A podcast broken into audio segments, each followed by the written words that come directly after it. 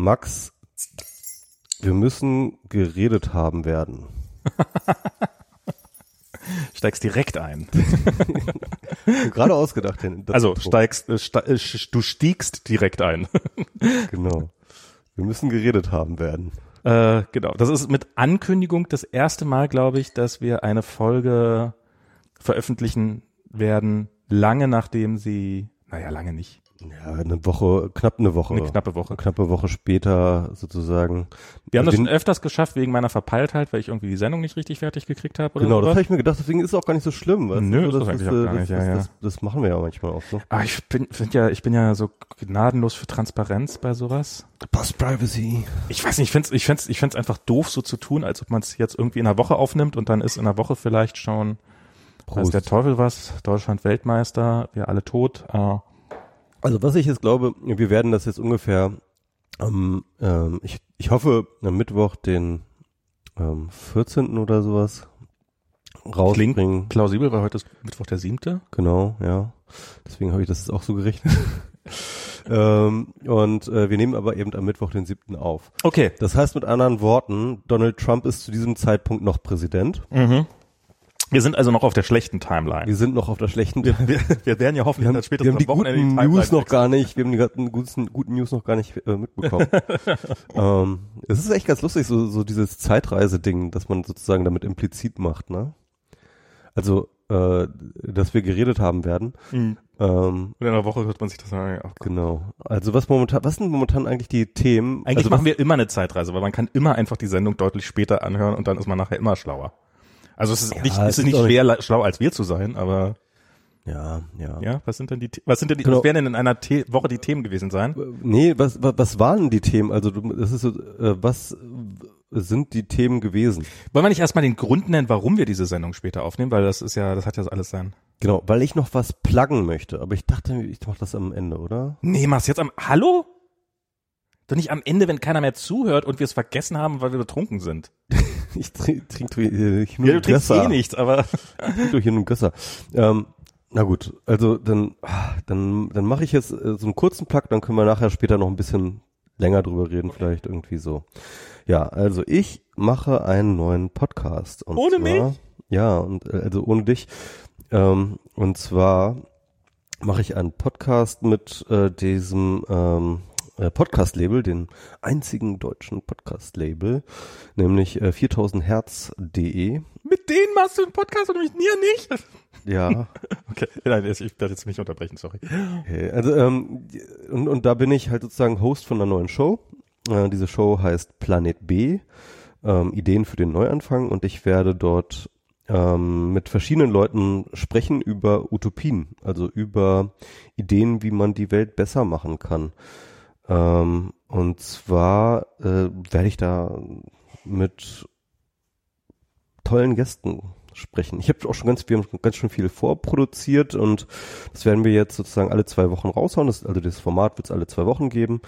Ähm, ich denke, ähm, irgendwann Mitte des Monats, also Mitte August, sollte dann auch wirklich der richtige Release kommen. Wir wollen auch nochmal eine Pre-Show raushauen. Ähm, ich habe äh, diese Pre-Show auch an dieses Ende der Folge geheftet, sozusagen. Nee, ich muss das noch an diese Ende. der- Genau, wir werden diese, äh, das dran geheftet haben. Ja, genau, also, Falls ich es nicht vergesse. genau, falls du es nicht vergisst. Ähm, und äh, genau. Future Me also, ist so unzuverlässig. wir haben tolle Gäste. Ich, ich habe eingeladen. Also wir fangen an mit Philipp Hübel. Ich spreche mit dem über sozusagen unsere äh, tribalistische Welt und was man dagegen tun kann. Ich spreche mit Eva von Redeker über die Möglichkeit äh, von Revolution. Also wann ist Revolution möglich? Ähm, ich spreche mit Lorena, äh, Lorena Jun Palasi über Algorithmen. Ich spreche mit äh, Christoph Engemann über Souveränität und Identität. Ich spreche mit äh, Kybra über Identität. Ich spreche äh, also mit Kybra Gümüşey. Ähm, ich spreche mit äh, Stefan Heidenreich und noch mit Anne Helm und vielen anderen über alle möglichen äh, Zukunftsvisionen und, äh, und, und, und diskutiere mit ihnen darüber. Und das wird, äh, glaube ich, sag ich mal, für einen, ähm, sag ich mal, Podcast, der sich ja doch irgendwie an viele richtet, das ist ja so kommerziell ausgerichtetes Projekt, ist das schon sehr anspruchsvoll, aber ich habe sehr viel Spaß dabei. ich hoffe, ähm, dass das ein Erfolg wird, ähm, denn nur dann werde ich das auch weitermachen können, weil das eben ein voll kommerzielles Projekt ist. Ähm, und deswegen äh, fände ich es total super, wenn Leute, die ähm, an solchen Themen interessiert sind. Und ich glaube, Abonniert tendenziell den sind die jetzt Planet B in eurem Podcast-Catcher. genau Planet B im Pod- Podcast-Catcher finden oder bei 4000herz.de äh, oder planetb.4000herz.de ähm, kann man das äh, äh, sich ja dann auch anschauen. Also wenn diese Folge dann rauskommt, genau, äh, Was sie jetzt schon ist, weil Genau. ihr könnt es schon hören. Genau.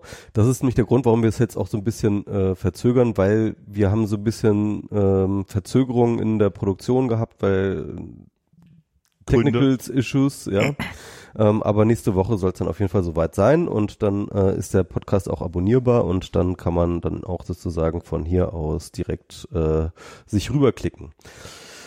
Guck mal, das wäre ganz großartig. Das wäre ein Podcast, bei dem ich dir vielleicht auch mal zuhören könnte. Genau, stimmt. Hier höre ich dir ja nie zu. Hier. Ja, hier komme ich ja nicht ich- zum Reden. Ähm, genau, also äh, äh, planetb.4000herz.de. Ähm, dort werde ich, hoffe ich, ein konstruktives Gespräch über eine konstruktive Zukunft führen, denn ich habe keinen Bock mehr, die ganze Zeit nur irgendwelche Abwehrkämpfe zu, äh, äh, zu, zu führen, die ganze Zeit nur darüber zu reden, wie alles scheiße ist. Mhm. Andere Leute fühlen sich in dieser Rolle total wohl. Ich finde es irgendwie nervig und deswegen will ich lieber darüber reden, wie es besser sein könnte. So, und das ist jetzt der Plug. Und am Ende der Folge ähm, gibt es hoffentlich eben sozusagen den Teaser nochmal rein, äh, äh, nochmal zu hören. Der wird auch nochmal auf dem Feed von äh, Planet B zu hören sein. Und damit äh, hätte ich diesen Plug jetzt schon mal hinter mich. And now back to the regular scheduled scheduled program, wo wir weiterhin Abwehrkämpfe führen und alles scheiße finden. Und, und worüber wir nicht mehr wissen, worüber wir reden wollen, vor allem. Ja. Und, und vor allem, wer, womit wir dann jetzt unsere Zuhörer damit langweilen, dass wir ihnen Geschichten von vor einer Woche erzählen. Ach, keine Ahnung. Nein, ich meine, wir haben ja sowieso nie so einen Aktualitätsdrang hier gehabt. Das ist, das ist ja Quatsch, ne? ähm, ja, ich finde ja, ähm, um jetzt mal so, es, es, es gibt ja, wir haben ja, wie, wie, man, wie man so mitbekommen haben, herrscht ja im Augenblick ein lauter Kampf um die Freiheit sozusagen. Ich finde halt so, so ähm, Leute wie natürlich auch Christian Lindner, aber eben auch so viele andere, die so immer mit der Freiheit kommen. Also immer so dieses im Augenblick, dass die, dass die Grünen und so und alle, die fürs, alle, die was fürs Klima wollen, die wollen ja nur unsere Freiheit einschränken und so. Und das ist jetzt auch, das kommt auch aus dieser, drauf gekommen bin ich wegen diesem, ähm, wie heißt die, die, die Werteunion? Ja, äh, Dieser, genau, ja, ja, dieser Knallchargenverein innerhalb der CDU. mit äh, unserem ehemaligen ähm, Bundesver äh, Bundesverfassungsschutz äh, Präsident. Präsidenten. Ja, und der Sprecher, wie heißt dieser Sprecher? Der ist ja auch so ein totaler Arsch. Äh, das ist auch so ein, ja, so, habe ich so vergessen. Habe ich, hab ich, hab ich verdrängt. ja, und und der halt so, ja, und äh, fahrt mit euren Porsches durch die Gegend und äh, zeigt es ihnen nochmal richtig und so, wo ich wo so denke, so, das ist Freiheit. Und dann, wo, äh, so, Warum gibt es keinen Porsche Diesel?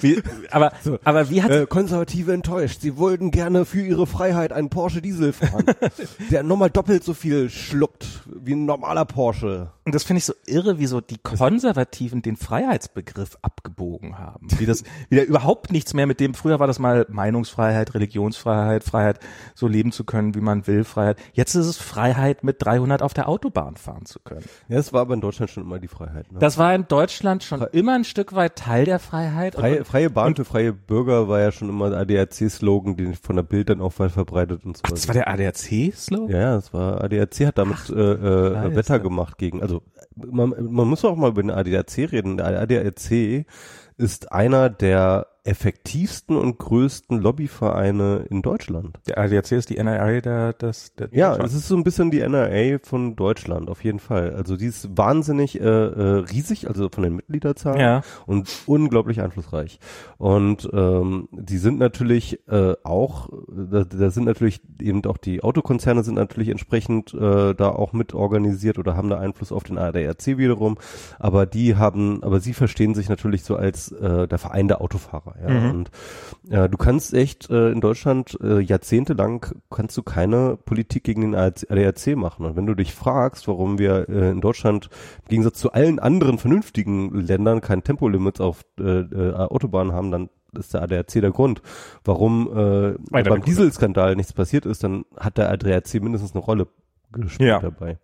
Und warum der Dieselfahrverbote nicht kommen und so weiter und so fort. Also das heißt, ähm, der ADAC äh, äh, müsste ja, äh, das ist wirklich, das ist wirklich eine, äh, eine Kategorie hier in Deutschland.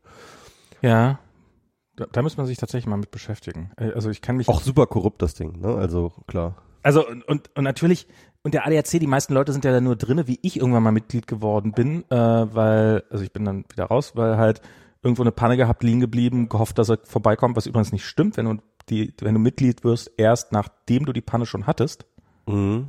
dann wird die Panne nicht mehr repariert. Mhm. Ähm, also wenn ihr am Straßenrand liegen bleibt und denkt, ah, jetzt schnell im ADC jetzt schnell mit ADAC-Mitglied werden. Ah, ah.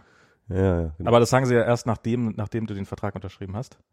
Ähm, und jedenfalls äh, haben sie es mir damals nur so erzählt. Dann ist man natürlich für drei Jahre Mitglied und ähm, das ist natürlich auch der Witz, ne? Die haben halt wahnsinnige Mitgliederzahlen. Genau, aber, aber nur deswegen. die meisten Leute sind komplett passiv so. Ja, ja. ja. Ich meine, klar, die machen dann halt Stimmungsmache. Du kriegst immer dieses ADAC-Heft dann zugeschickt und so ein Scheiß, ne? Aber ähm, äh, aber im Endeffekt, das liest ja kein Schwein. Ja. Und äh, das heißt also mit anderen Worten, der ADAC ist eigentlich ein Sitzriese, so also rein rein ähm, äh, vereinsmäßig gesehen. Und äh, das, aber der wird halt super, aber der ist super einflussreich. Auf jeden Fall. Aber meistens bei den meisten selbst die meisten Versicherungen, so Casco-Versicherungen und sowas und Leute, die, die, die haben sowas auch drinne. Also man braucht da keine speziell, man braucht keiner, man braucht nicht ADAC-Mitglied zu sein, was ja doch immerhin noch Geld kostet, nur um diese äh, Reparaturdienstleistung dazu oder diese Abschleppleistung zu kriegen, die man bei den meisten Versicherungen eh schon dabei hat. Also es ist wirklich, ähm, ja. ja. Naja, aber was und, ich und und und ähm, ne, du weißt ja, dass die FDP deswegen gelb ist, weil die ADAC Nein. Ach so, weil das, die, ist, das, das sind die gelben Engel. Das ist nur eine, das ist eine Verschwörungstheorie, dass, dass der ADAC die FDP äh, gegründet hat. Naja, aber, aber man könnte es gerade so ein bisschen glauben irgendwie. Ähm, okay, vielleicht habe ich das auch falsch ausgedrückt, dass sie den, den Freiheits... Das stimmt natürlich. Wahrscheinlich war das schon immer ihre Interpretation von Freiheit, nämlich äh, ähm, so schnell fahren dürfen, wie man will und so ein Arschloch sein, wie man will und nicht keine Rücksicht nehmen müssen, wie man will. Ähm, aber ich finde es ich find's irre, wie das gerade so, so, so wirklich so, so, so sich komplett un, un, ungeschwungen Bahn bricht und wie so, was das auch für ein also bizarrer Freiheitsbegriff ist, weil ja, jeder soll die Freiheit haben mit seinem Porsche, aber nicht jeder hat das Geld für, ach, du bist arm. Nee, dann natürlich nicht. Nee, nee, nee. Äh, wir sind hier im Kapitalismus, nicht jeder soll einen Porsche kriegen, das wäre ja Sozialismus. Nee, Freiheit heißt und plötzlich ist man an einem Punkt, ja, offensichtlich Freiheit gilt nur für Reiche. Ja. Und ja, okay, das ist jetzt ja auch, also, ich muss mal sagen, das ist das aber auch nichts Neues. Ne? Also, ist auch nichts Neues, ja. aber es ist in der ursprünglichen Definition von Freiheit auch nicht drin. Da galt die, irgendwann galt die mal für alle. Ja, ja, also ich meine, äh, äh, das finde ich ja auch interessant in dieser Klimadebatte. Es wird ja ähm, sozusagen von den, sag ich mal, Marktverfechtern, die trotzdem Klima sozusagen nicht leugnen und ja. äh, so was machen wollen, die wollen ja immer eine Marktlösung. Ne? Und äh, sich mal eine populäre Form davon ist ja diese CO2-Steuer zu mhm. sagen. Ne? Und ähm, sag ich mal, ökonomisch ausgedrückt ist es ja so. Ähm, das, was wir tun, ne, irgendwie sei es jetzt Autofahren, Fliegen, ähm, Fleisch essen oder wie auch immer, äh, produziert CO2. Ja. Und äh, das schädigt das, schädigt das Klima. Aber ähm, im Endeffekt in dieser ähm, ökonomischen Rechnung zwischen mir als Konsumenten, dem Hersteller und so weiter und so fort und dem Preis, den wir über den Markt erzielen, kommt das einfach nicht vor. Deswegen nennt Ökonomen das Externalitäten. Ne? Also mhm. Also es ist so eine negative Externalität, dass halt dabei CO2 ausgestoßen wird, der halt dann sozusagen schädlich ist. Und ähm, ein Ökonom würde jetzt sagen, wir, wir brauchen eine CO2-Tax, um diese Externalität sozusagen in den Preis mit reinzubringen. Mhm. Ne? Also das dann sozusagen ähm, die äh, Zerstörung der Umwelt durch äh, dieses äh, äh, ähm, äh, durch das die Herstellung von einem Stück Fleisch oder einer äh, einer äh, einer Zug äh, einem Flugzeugflug ja ähm, dass das halt im Preis sich äh, spiegelt dann ist es halt keine Externalität mehr sondern ist es intern und äh, das ist, das hat natürlich einen gewissen Reiz, aber im Endeffekt ist es ja genau das, diese Art von Freiheit, die dahinter steckt, die du gerade angesprochen hast, ja. Dann wird halt Fliegen teurer, dann wird halt Fleisch teurer, dann wird halt äh, Autofahren teurer. Ähm, und das heißt mit anderen Worten, weniger Leute können sich das leisten. Das heißt also, mehr Leute werden davon ausgeschlossen. Das mag dann vielleicht, ähm, das mag dann einen Effekt haben, ja, mhm. der dann eben regulierend ähm, wirkt und zwar positiv fürs Klima. Aber ähm, er ist natürlich un total ungerecht, weil du dann plötzlich sozusagen, ähm, weil sie die Reichen, ja, die müssen zwar auch mehr zahlen, aber denen ist es egal. Genau, also die können sich trotzdem noch leisten. Sie werden zumindest nicht in ihre Handlungsfreiheit eingeschränkt. Ja, aber zum Beispiel, keine Ahnung, hier die Mutti, die hier um die Ecke wohnt und halt ein äh, Viertürer hat, weil sie damit irgendwie ihre Kinder zur Schule bringt.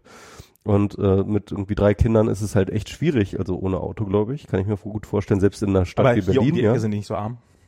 Genau, also hier in der Umecke nicht, vielleicht nicht. Bei dir da hinten. In Neukölln oder so, wo ich wohne, halt dann eher schon.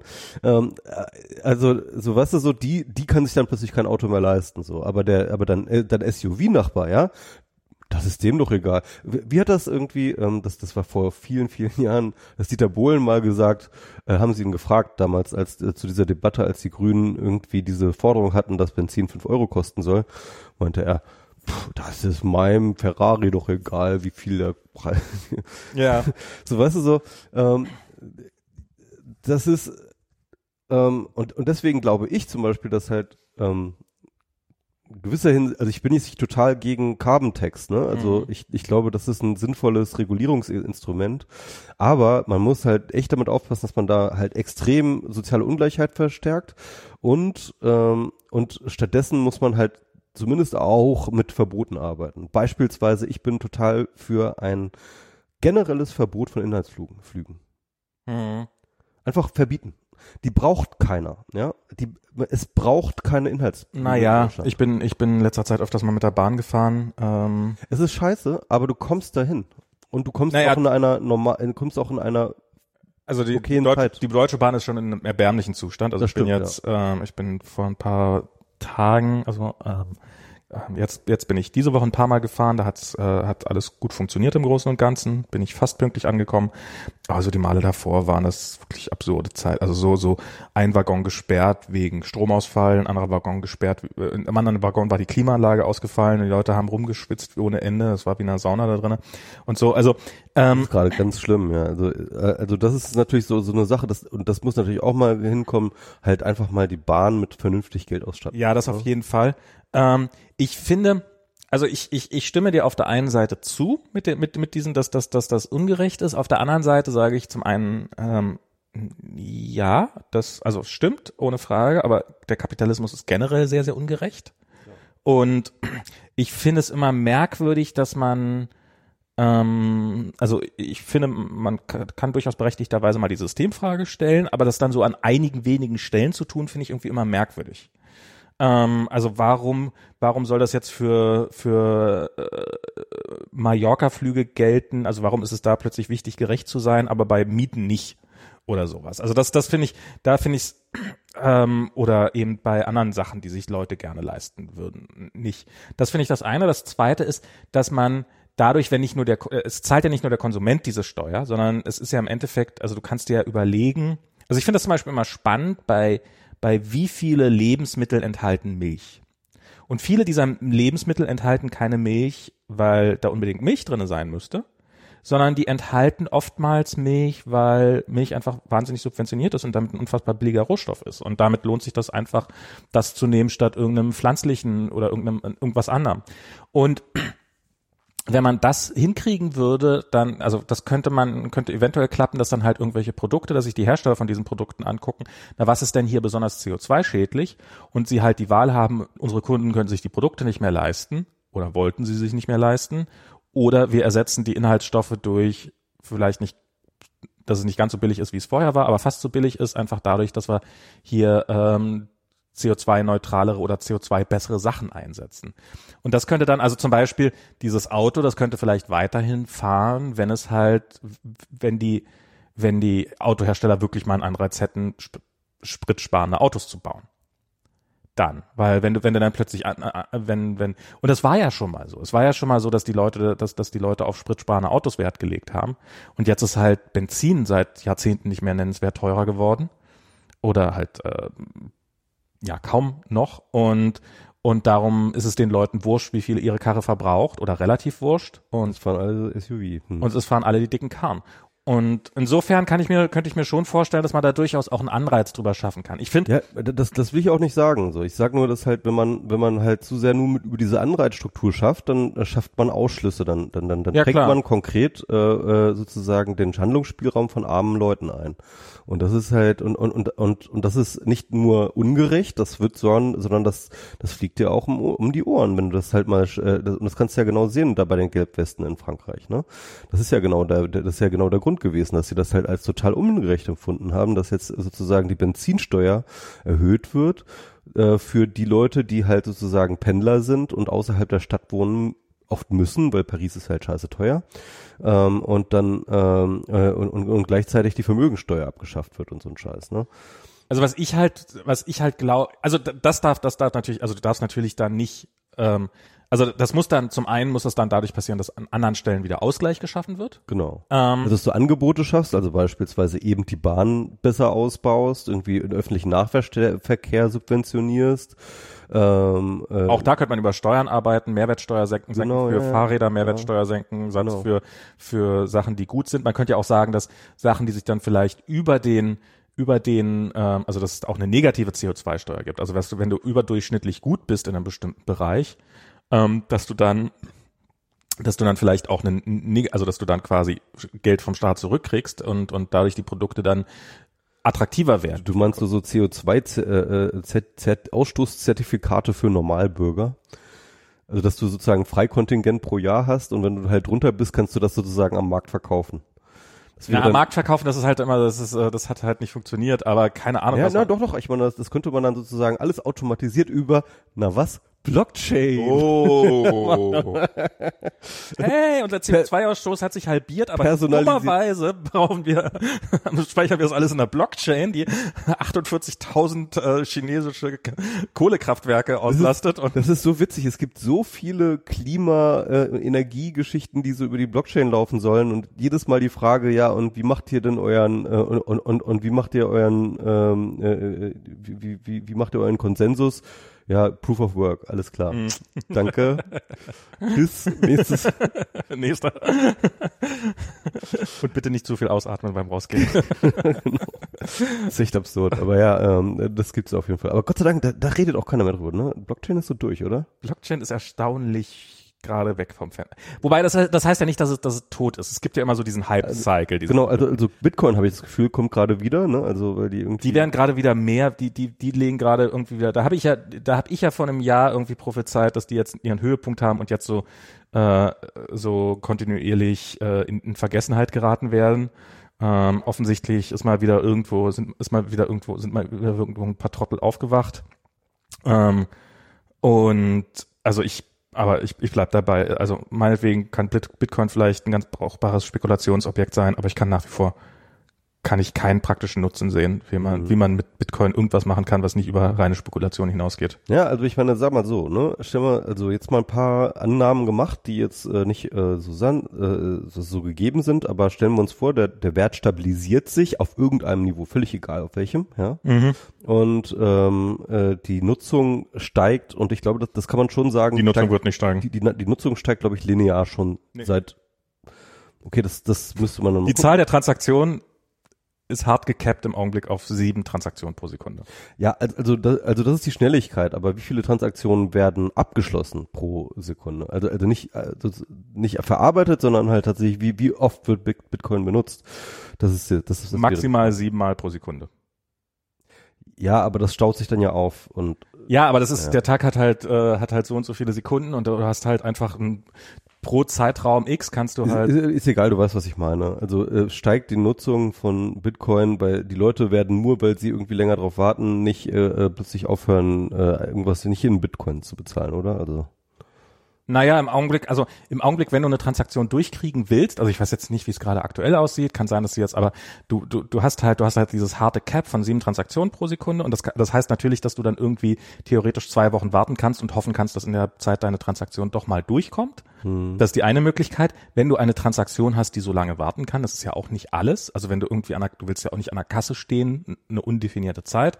Klar, das ist jetzt aber auch, ähm, auch irgendwie ein, ähm, ein Online-Einkauf oder sowas, das ist, der muss ja auch irgendwann mal, irgendwann willst du die App ja mal haben, die du gekauft hast. Oder auch äh, irgendwann muss Amazon mal die Ware liefern. Ja, oder das, irgendwann das, willst du, oder der Sniper halt irgendwie denjenigen abnehmen, ja, eben. die du haben willst, so, den, den du genau. haben willst. Also ja. irgendwann ist ja irgendwann ist ja Altersschwäche genau. gestorben. so, so was ist so, so per Telefon ist der Sniper gerade so am Telefon und sagt so, soll ich schießen? Ich schieße, sobald ich die Transaktion habe. ich habe ihn gerade im Visier. Die Transaktion, wo ist die Transaktion? Ich habe sie abgeschickt. Sie ist noch nicht da. Sie ist noch nicht da. Scheiß Bitcoin. Jetzt ist er weg. so, das ist, das ist, und, und dann, was ist halt so, was ich nie bedacht habe, es gab mal so Dienstleister, die dann halt, ich, ich glaube, irgendein Spiel, irgendein Spiel, so, so, irgendwas in der Richtung von, ähm, ich weiß nicht, ob es hier, wie heißt diese, äh, Steam, äh, ich, ich glaube, es war nicht Steam, ich glaube, es war Microsoft oder ich, ich weiß nicht, wer es war, konnte man auch irgendwie mit Bitcoin bezahlen. Und die hatten dann das Problem, dass dann auch die intern, weil das ist dann halt, was weiß ich was, die Transaktion, wenn du das bezahlst, du bezahlst dieses Spiel per Bitcoin und dann überweist das Geld auf eine auf ein Konto, was die gerade dafür angelegt haben. Aber die müssen das Geld ja dann auch intern weiter transferieren. Ist ja nicht so, dass das dann alles auf einen großen Stapel kommt und dann war's das, sondern das muss ja dann noch zusammengeführt werden. Das muss ja irgendwas muss der mit dem Geld anfangen. Und für diese ganzen internen Transaktionen bezahlst der, musst du ja dann auch nochmal bezahlen. Mhm. Also mal dieses Lightning Network, ist das nicht auch irgendwie oder war das oder das, war das wollten sie Ethereum? das wollten sie mal einführen für Bitcoin, das ist schon seit Ewigkeiten ist ist jetzt jetzt bald wirklich da. Mhm. Ähm, ist aber noch lang nicht so, also zum einen ist es technisch noch nicht so weit, also zumindest das letzte Mal, als ich mich damit beschäftigt habe, ist jetzt auch tatsächlich schon eine Weile her ist. Das zweite ist, bloß weil es dann technisch funktioniert, heißt das ja noch nicht, dass das übernommen wird. Das muss ja auch noch, ähm, also das muss ja auch noch genutzt werden von den Leuten und das ist ja es wäre auch möglich, die Zahl der Transaktionen zu erhöhen, die mit Bitcoin möglich sind. Dann muss man halt den Code ändern und dann, aber das hat jedes Mal bisher zu einem Fork geführt, wenn das versucht worden ist. Und Bitcoin ist das einzige, also diese, dieses Unveränderliche, was sich, was den Code nicht angefasst hat, ist bisher das einzige, was überlebt hat. Insofern ist es eine Frage, ob denn, wenn man dann auf dieses Lightning Network umsteigt, ob da hinreichend viele, ähm, ob da hinreichend viele ähm, Miner mitmachen weil die haben eigentlich kein Interesse daran, dass man zu viele, also jedenfalls scheinen sie kein Interesse daran zu haben, dass man zu viele Transaktionen pro Sekunde machen kann. Die scheinen damit ganz glücklich zu sein mit dieser Begrenzung, weil für die ist so dieser Mangel natürlich äh, Dadurch überweisen die Leute mehr, also dadurch steigen die Transaktionsgebühren. Ich weiß nicht, ob das auf Dauer eine schlaue Idee ist. So, das ist das, das, das zweite Problem. Und das dritte Problem ist, dass ich von einigen, also ich verstehe nicht, wie dieses Lightning Network funktioniert im Detail, aber von einigen Leuten, denen ich glaube, dass sie sich damit auskennen und beschäftigt haben, die sagen, dass es zu einer massiven Konzentration führen wird. Nee, das habe ich auch gehört. Das ist ja auch so ein bisschen so off the chain sozusagen. Du machst ja dann sozusagen Transaktionen off the chain, wenn beide irgendwie in diesem Lightning Network sind. Genau. Oder sozusagen an der Chain vorbei. Also wie gesagt, ich ähm, habe keine Ahnung, wie genau das funktioniert, ja. aber es ist wohl, äh, man, man etabliert wohl irgendwelche Channel und die, die neu zu etablieren, diese Channel kostet relativ viel Zeit oder Geld oder was auch immer. Also aber wenn da schon da ist. Aber wenn er schon da ist, also hast du ein Incentives, die bestehenden Channels zu nutzen, weil das ist deutlich effizienter und ähm, damit hast du, wirst du über kurz oder lang keine Direktüberweisung mehr zwischen zwei Personen oder sowas machen, sondern man wird das halt immer über irgendeine äh, Institution in der Mitte machen, damit das halbwegs schnell geht. So, das sind so. Also insofern glaube ich, ich bezweifle hart, dass Bitcoin jemals zu sowas wie einer Währung kommen werden könnte. Und ähm, das ist, ähm, und ich glaube, das, das haben auch viele gar nicht mehr als Ziel. Also es war am Anfang, das, das, davon hat man auch schon längere Zeit nicht mehr, also habe ich auch schon sehr, sehr lange nicht mehr gehört. Auch als der große Hype losgeht, hat niemand, kann ich mich nicht erinnern, dass mir irgendjemand gesagt hat, oh, ich investiere jetzt groß in Bitcoin, weil dann kann ich mir übermorgen meine Lebensmittel damit kaufen. Nö, aber also, da, also den Traum gab es aber schon, dass man die halt sozusagen ein, ein, eine Währung, also ich, ich glaube, den gibt's immer noch bei vielen. Ähm, wie realistisch ist das, sei mal dahingestellt, aber es ist halt eine, eine Währung, die halt von keinem Staat kontrolliert wird und die halt sozusagen zensurfrei ist und so. Das ist halt immer noch, glaube ich, äh, das, was die Leute daran reizt, so daran ähm, äh, mitzumachen. Also, also ich habe so auch ganz verschiedene, ich gibt natürlich dann auch die Leute, die sagen, die wollen für die dystopische Zukunft gewappnet sein, sozusagen als Goldersatz, ähm, dann Bitcoin haben, äh, die dystopische Zukunft, in der es aber trotzdem noch das Internet gibt und äh, weltweit ein Miner-Netzwerk, die äh, mit Bitcoin das am Leben halten halt ich ist jetzt nicht die dystopische Zukunft, die in Mad Max auftaucht, aber ähm, vielleicht ist das ja die dystopische Zukunft. Also ich ich halte es für ähm, ich halte es zumindest für für fragwürdig. Aber vielleicht äh, also ich glaube es im Augenblick, wie heißt das The Greater Fool? Ähm, also es geht ja in dem Spiel nicht darum, der Schlauste zu sein. Ja, nur nicht der Dümmste. Sondern nur zu hoffen, dass es noch jemand gibt, der noch dümmer ist als man selbst. Hm. Und ich frage mich auch manchmal bei Bitcoin, ob nicht ob das nicht vielleicht auch nur deswegen so lange überlebt hat, weil, weil die Zahl der Transaktionen so bekämpft, äh, begrenzt ist. Weil du kannst auch nicht in Panik mal schnell verkaufen. Mhm. Wenn du so, oh Gott, Bitcoin stürzt ab. Du hast alle verkaufen und dann Geht nicht. die gro große Schlange dann, ne? Ja, ja. Genau, weil, weil du kannst halt nicht verkaufen, weil halt. Dann aber halt du kannst die Verkauf, aber du kannst doch, äh, obwohl ja, es muss ja jemand kaufen, bevor du verkaufen kannst. Also ja. Hm. Es muss jemand, aber aber auch es, es dauert halt einfach, bis die Transaktion durch ist, ist halt so viel Zeit vergangen, dass, dass sich vielleicht das Ganze wieder schon stabilisiert hat. Also so diese diese ganz krassen Panikverkäufe, die kannst du. Insofern ist es auch vielleicht, aber äh, keine Ahnung. Also ich ich äh, ich, aber ja, Bitcoin ist erstaunlich ruhig geworden gerade. Ja, also im, im Blockchain auf jeden Fall. Ja. Äh, Ja, Block, genau. Blockchain, ja. Ja, ja. Ähm, das war ja mal eine Zeit lang, ich habe ich hab das neulich mal über AI gehört. Also dass so, dass so dieses, äh, oder ML, je nachdem, wie man es nennt, Also du meinst jetzt so den jetzt der neue AI-Winter? dass, na, dass das im Augenblick gerade so ist, dass sich halt alles, dass, dass alles irgendwie was mit AI zu tun hat. Und dass das auch bei, bei Leuten, die irgendwelche Projekte starten und die irgendwelche, die Venture-Kapital haben wollen, dass die wohl auch sehr, sehr regelmäßig irgendwie so, und was hat das mit AI zu tun? So, nichts? Ah, nee, dann mache ich es nicht. Also immer noch, meinst du? Ja, ja, dass das wohl nach wie Okay. vor so sei. Ja. Und dass darum gerade auch so ein massiver Hype stattfindet noch, wo so, äh, wo, wo alle irgendwie in ihr Geschäftspapier, also in ihre Geschäftsunterlagen rein.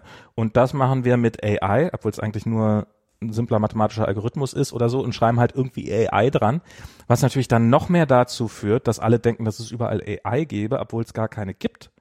Ähm, und was so die, die, die, die Hoffnung in AI dann natürlich noch weiter enttäuschen wird, weil äh, ja, wenn du AI ranschreibst, obwohl du eigentlich gar keine verbind, äh, verwendest, dann kann es ja nicht mal ähm, Aber wie ist da deine Einschätzung? Also ich, ich, bin- ich bin ein bisschen zurückhaltend immer, was so meine AI-Geschichten angeht, weil ich erstens da nicht tief im Thema drin stecke, ja. so was da gerade so passiert und was da so möglich ist. Äh, und zweitens, äh, weil ich ja nicht überall, ähm, überall alles wissen kann und, und überall eine Meinung zu haben kann. Aber ich habe schon Was? den Eindruck, Was? Wer bist du und was hast du mit MS Pro gemacht? Als den MS Pro, den ich kenne, der konnte zu jedem Thema acht Meinungen haben. stimmt, das stimmt, das stimmt. Ähm, aber, äh, aber, aber mein Eindruck ist, ähm, dass äh, es halt äh, in den letzten, weiß nicht, zehn Jahren oder so, gab es halt wirklich äh, ziemliche, ziemlichen Schub.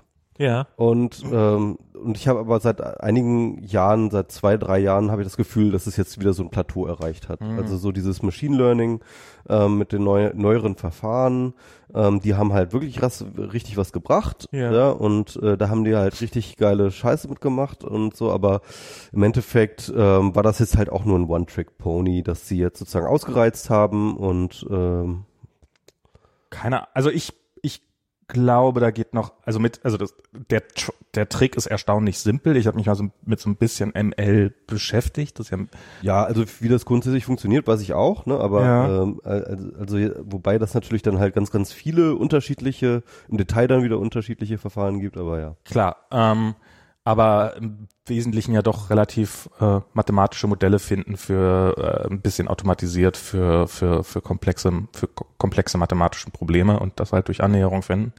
So, so weit habe ich, zumindest mein Verständnis davon. Ähm, Mehrdimensionale, äh, mehrdimensionale Statistik eigentlich. Also du hast sozusagen, ähm, du hast die, die, diese neuronalen Netze machen halt im Endeffekt nichts anderes als äh, statistische Gewichtungen von äh, anhand von Trainingsdaten sozusagen zu entwickeln. Und zwar äh, dadurch, dass sie eben ein neuronales Netzwerk können sie sozusagen mehrere Dimensionen äh, äh dabei äh, be bedenken und ähm, und und und haben dann sozusagen intern äh, bildet sich ein aus, den, aus der Erfahrung sozusagen ein, ein mehrdimensionales statistisches Modell, über das sie dann halt sozusagen Pattern Recognition machen können. Okay, ja. Ich weiß nicht, ob ich es jetzt verstanden habe, aber auf jeden Fall, was ich, was ich so, ich meine, im Bilderkennungsbereich haben wir gigantische Fort Spracherkennung haben wir gigantische Fortschritte gehabt. Wir haben ähm, so dieses ganze, äh, also Sachen, also das, das, was ich nach wie vor sehr spannend finde an ML, ist halt, dass so ein ähm, Problem, was ähm, also es gab mal die, die, die, die, der US Postal Service, also die amerikanische Post, hat irgendwann mal ähm, einen großen Datensatz an Ziffern aufgeschrieben, einfach von handgeschriebenen Ziffern rausgegeben, irgendwann Ende der 80er oder sowas. Und das war so ein bisschen als Trainingsmodell für, für äh, SIP-Numbers, also für Postleitzahlen gedacht. Damit du nämlich, ach so, ich dachte, so, hier irgendwie der Rechner, der gerade, irgendwas hat gerade Geräusch gemacht. egal, lasst euch nicht stören, wir lassen es stören.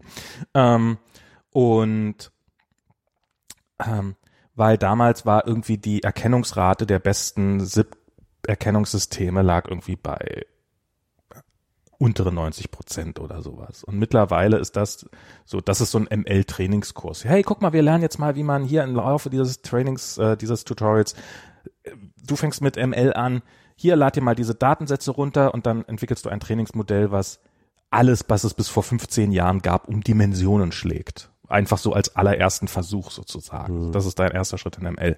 Das ist schon noch ziemlich krass. Ich finde so, so die, diese ganzen Face-Swap-Sachen, so diese, diese. Ich glaube, das diese Face-App hieß sie, hieß sie glaube ich. Ne? Genau, diese äh, die Face-App. war ja auch echt ziemlich krass, also was die da ja. so für äh, Alterungsbilder gemacht haben.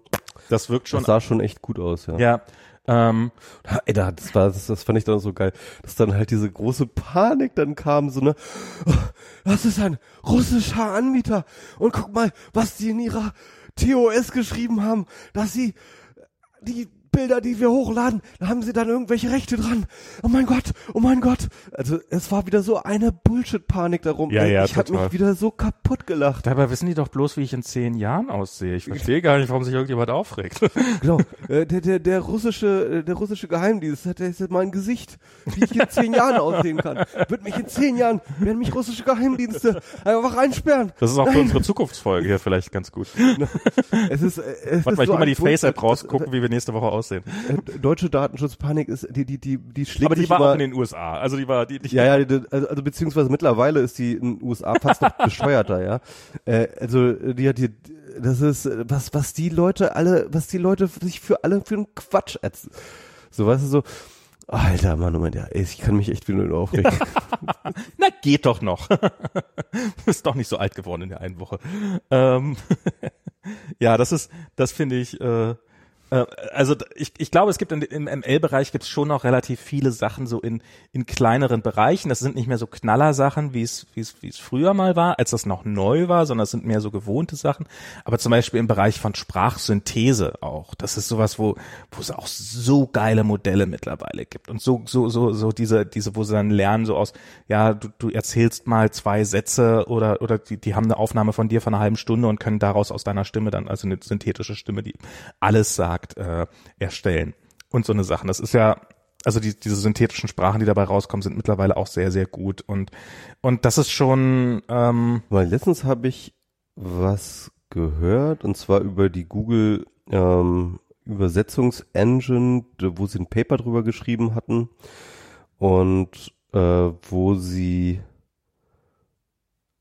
ähm, wo, wo sie ange äh, wo, wo, wo sie halt ähm, sehr, sehr gute Ergebnisse irgendwie damit ähm, äh, geschafft haben. Aber dann ähm, haben sich das so ein paar Informatiker angeschaut und haben dann halt gesehen, dass da halt ein paar Abkürzungen genommen wurden, ein paar, Okay. paar Hacks drin stecken. Ah. Und wenn man die Hacks rausnimmt, dann kam dann plötzlich sozusagen so eine unterdurchschnittlich gute Übersetzungsleistung Ah, raus. okay. Das war irgendwie ganz interessant. Krass. Ähm, ich ich, ich kann es auch gerade nicht mehr reproduzieren, aber äh, Sind die Hacks dann allgemeingültig oder taugen die nur für die drei Testsätze? Die gute Frage. Ich, ich Aber wenn sie allgemeingültig sind, dann, dann ist es ja auch okay. Ja, ich meine, das ist so what, ne? Ich meine, am Ende, am Ende ist ja alles ein Hack, ne? Aber äh, ja, fand ich auf jeden Fall interessant. Ja. Also das, das halt auch viel, ich sag mal so, da wird halt auch viel geschummelt, ne? Es gibt dann diese, Ja, klar. Pro äh, MI, wo dann plötzlich sich rausstellt, dass halt äh, angeblich dem äh, äh, Spezialassistenten, den du dir eine App installiert hast, ja, dass der halt, äh, äh, der angeblich irgendwie mit AI halt mit der spricht, so, ja, dass da halt am Ende irgendwelche Leute am, im Callcenter irgendwo sitzen und dann irgendwelche äh, Sachen raussuchen und so. Ja, das ist. Ähm, äh, das ist halt. Aber das ist ja, das, also ich- es gab von von Facebook gab es so einen so einen Assistenten M hieß das, Mhm. ähm, die der konntest du in war wahrscheinlich bewusst geschlechtslos, aber in Deutschland ist das sehr schwer. Ähm, und das das habe ich hin und wieder mal genutzt, weil das konnte ich halt damals, als ich das äh, genutzt habe, und das war ganz klar Menschen. Aber das war auch, das war auch nie wirklich nee, das, das war aber auch, auch transparent damals. Das war Genau. auch kein Geheimnis. Das war, Ja. das war halt das Ziel, das irgendwann mal per AI hinkriegen zu können. Aber im Augenblick sind wir da halt noch nicht und darum machen wir nur das, was wir in AI können, auch in AI, was wahrscheinlich nahe Null war und so. Und dann kann man das ja nach und nach ausbauen. Das ist ja, finde ich ja, das finde ich ja auch absolut legitim. Also ich finde es, ähm, ja, keine Ahnung. Mal gucken, was da kommt. Aber ja, vielleicht ist der große Hype vorbei, aber das ist, glaube ich, auch ganz gesund, weil dieser Hype, also dieses, diese Erwartung, dass wir jetzt in acht Wochen äh, irgendwie äh, unseren Machine Overlord haben, der äh, uns und, und alle unterjocht mit seiner übermäßigen Intelligenz, das war halt von vornherein eine dumme Idee und ähm, Aber äh, da sind wir dann wieder unser, unserem Lieblingsthema, selbstfahrende Autos. ja. Weil ähm, für mich ist wirklich sozusagen, ähm, also für mich ist diese Frage von AI Winter oder nicht, also um das mal kurz zu erklären, also AI ist ja schon auch eine alte, sag ich mal, Wissenschaft, ja, Mhm. irgendwie. Und schon in, in den 30er hat man, an, äh, in den 40er Jahren hat man darüber angefangen zu schreiben, in den 50er, 60ern ging eigentlich die Forschung los und dann war die gro große Hoffnung, jetzt geht das los mit der künstlichen Intelligenz und so. Und äh, dann in den 70er Jahren hat man dann erkannt, oh, äh, irgendwie ähm, kommen wir doch nicht so schnell voran, wie wir dachten. Und äh, wenn man sich zurückerinnert, wie das Computer so in den 70er Jahren gemacht hat, wundert einen das jetzt auch nicht so wahnsinnig, ne? Rückblickend, aber damals war das halt schon eine große Enttäuschung, weil man halt wirklich Ja. gedacht hat, jetzt halt mit den exponentiellen äh, Prozessor-Zusatzleistungen, die man halt so, ähm, so generierte, dass man dann halt auch exponentielle Intelligenz erzeugen könnte. Und ähm, ähm, da gab es dann halt so diese große Enttäuschung und das nennt man halt heute bis heute den AI-Winter, der Mhm. sozusagen von den 70ern bis in die, äh, ja eigentlich so bis in die 2000er reinreichte, äh, wo halt, sag ich mal, Fördergelder und, ähm, und, und, und äh, Berichterstattung und allgemeiner Hype zu künstlicher Intelligenz einfach nicht wahnsinnig groß war, sondern eher so sehr gedämpft. Und erst seit äh, so 2012 geht das ja erst wieder los, so, ähm, dass halt wirklich so AI wieder halt äh, ein Thema ist, eben durch diese neuen Machine Learning Verfahren, Deep Learning, dies, das und ähm, Was ich mir hab sagen lassen, ist, dass, dass das gar nicht so wahnsinnig neue technische Verfahren sein, sondern einfach die Rechenleistung ist da ja, und die Datenmenge ist da. Also man hat die hin- hinreichend Daten, um das zu machen. Und ähm, und dass das wohl das Eigentliche ist, dass es plötzlich hinreicht. Ja, es gab halt aber auch schon eben Forschung, die dann halt äh, die alte Algorithmen, also ich sag mal so die, die, die ähm, digitalen neuronalen Netze, diese gibt's schon sehr lange. Mhm. Ähm, also diese Technologie wurde irgendwann in den, ich glaube Ende 50er oder so schon irgendwie erfunden. Ähm, aber die äh, funktionierte halt nur bis zu einem bestimmten Punkt. Und, äh, und das lag halt daran, dass sie äh, im Endeffekt sozusagen eine, dass du sozusagen die Genauigkeit ähm, kannst du so Nachkommastellen mehr oder weniger messen, ne? sozusagen, also, Mhm. also die, die Konfiguration und Nachkommastellen, die Genauigkeit, die äh, war halt dann so, so, keine Ahnung, hattest du dann, keine Ahnung, fünf Stellen, ja, oder so. Und heute kannst du da erstens natürlich durch die Rechenleistung, aber auch durch die, die vielen Datenmengen, äh, kannst du das halt beliebig äh, 20 Stellen hinterm Komma halt äh, äh, genau machen. Und dann fängt es halt an, wirklich relevante Ergebnisse rauszuballern. Und ähm, also es gab dann halt sozusagen schon ein paar Tweaks, äh, aber im Endeffekt ja, die Verfahren gibt's schon sehr lange, äh, aber ähm, die ähm, die Verfahren gab es schon sehr lange, aber schon mit, also so mit Grafikkarten halt, wo du halt ganz, ganz viele Sachen parallelisieren kannst, äh, äh, mit den, mit den Grafikkartenprozessoren hat das halt viel gebracht. Und irgendwie sind sie da halt erst 2012 so richtig drauf gekommen. Das war so ein Professor irgendwo in England, äh, den dann auch Google relativ schnell eingekauft hatte ähm, äh, der halt da sozusagen die ersten erfolgreichen Sachen damit irgendwie ge es gibt genau es gibt da diese eine ähm, auch also so ähnlich wie diese US Postal äh, Datenbank ne, mhm. gab es halt auch so eine so eine Image Datenbank äh, so für für Bilderkennung die seit Jahren in der Community sozusagen immer so als Standard genommen wurde. Und da war dann halt auch plötzlich sozusagen gingst du so von irgendwie 91 Prozent auf plötzlich äh, 97 Prozent auf so und hast plötzlich alle anderen äh, Verfahren geschlagen mit dem äh, mit dem mit dem Ding so. Das war halt schon auch eine Revolution damals.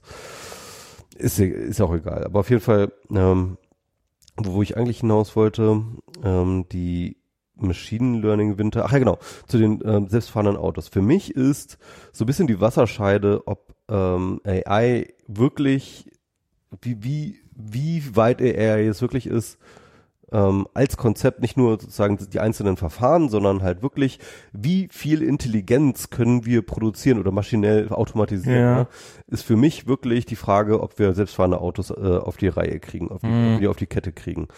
Ähm, weil ähm, das ist zwar nicht irgendwie, ist natürlich lange nicht irgendwie menschliche Intelligenz, ja, aber es ist schon echt verdammt viel Komplexität, die du da verarbeiten musst. Ja, klar.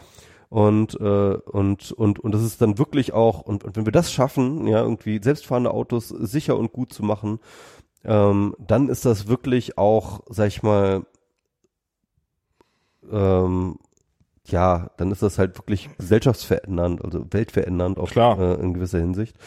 Und, und, und, und für mich ist das irgendwie, hängt das davon ab, ob wir das auf die Reihe kriegen. Und momentan sieht das ja nicht so gut aus eigentlich. Also Elon Musk ist ja noch sehr optimistisch. Der will ja bis Ende 2020 will das ja auch für die Tesla-Flotte ausrollen. Ja, aber der will ja auch bald auf dem Mars in der, im, naja, im Loch hocken. Aber Elon Musk hat schon einige Male ähm, die Odds besiegt. Also das ist, ähm, das, das, das muss man ihm einfach lassen. Und ähm, das stimmt, ja. Ich meine, Elektro, Elektroautofirma aufgebaut, wo das wirklich vor 15 Jahren noch umstritten war, ob das überhaupt technisch möglich ist. Ähm, Raketen, die wieder landen können, was auch bis vor wenigen Jahren als komplett unmöglich galt. Also er hat schon öfters mal irgendwelche Sachen, die als komplett Unmöglichkeiten einfach dann gemacht. Und das heißt natürlich nicht, dass es deswegen klappt, aber ich ähm, Tesla hat ja auch schon ein paar Leute totgefahren mit seinem äh, mit seinen selbstfahrenden Algorithmen. Ähm, genau, aber das ist das das sind halt andere das sind halt andere Algorithmen. Das sind ja, halt ja. Wes wesentlich andere Algorithmen. Und ich habe irgendwann mal habe ich da habe ich da hiervon schon erzählt in dem Podcast. Ich habe irgendwann mal äh, gab so ein es war großartig. So ein Tesla, wo sie quasi für Aktionäre haben sie so einen, so einen Informationstag gemacht, wo sie dann so über ihren Stand der Technik, was so selbstfahrende Autos angeht und sowas berichtet haben. Das war ziemlich technisch, also für so eine, also es war halt nicht so Apple Keynote Präsentation, hier sind mal ein paar gerenderte Bilder, sondern es war schon relativ technisch, natürlich jetzt nicht Universitätslevel technisch, aber ähm, schon krass. Und dann haben sie so erklärt, wie, dass sie ihren eigenen Prozessor, den sie jetzt in jedem Tesla schon seit einiger Zeit verbauen, ähm, ein eigener, also ein, eigen, der halt nur optimiert ist auf Dot-Operationen, was halt eine der wichtigsten Operationen im AI-Bereich ist. Und von der halt so viele rauspowern kann wie nichts anderes auf der Welt, aber ansonsten halt nichts kann. Und dann ähm, darüber, wie sie das hat man ja schon öfters mal gehört, dass Tesla so davon redet, dass sie diese, diese, diese Datenbank, wir haben ja diese Autos da draußen und das ist halt, wir haben diese Flotte und die können wir halt nutzen, um irgendwelche Sachen zu testen. Und das ist natürlich immer für Marketing-Bullshit. Und dann haben sie mal gezeigt, wie, wie das tatsächlich in der Praxis funktioniert. Und das ist schon irre, weil die können nämlich, weil so ein Tesla zeichnet nämlich fast alles auf, was du so machst bei deiner Fahrt. Wissen das die Deutschen? Ähm, Wahrscheinlich nicht. Wahrscheinlich nicht. ähm, und Achtung, hier habt ihr es zuerst gehört. es äh, raged los.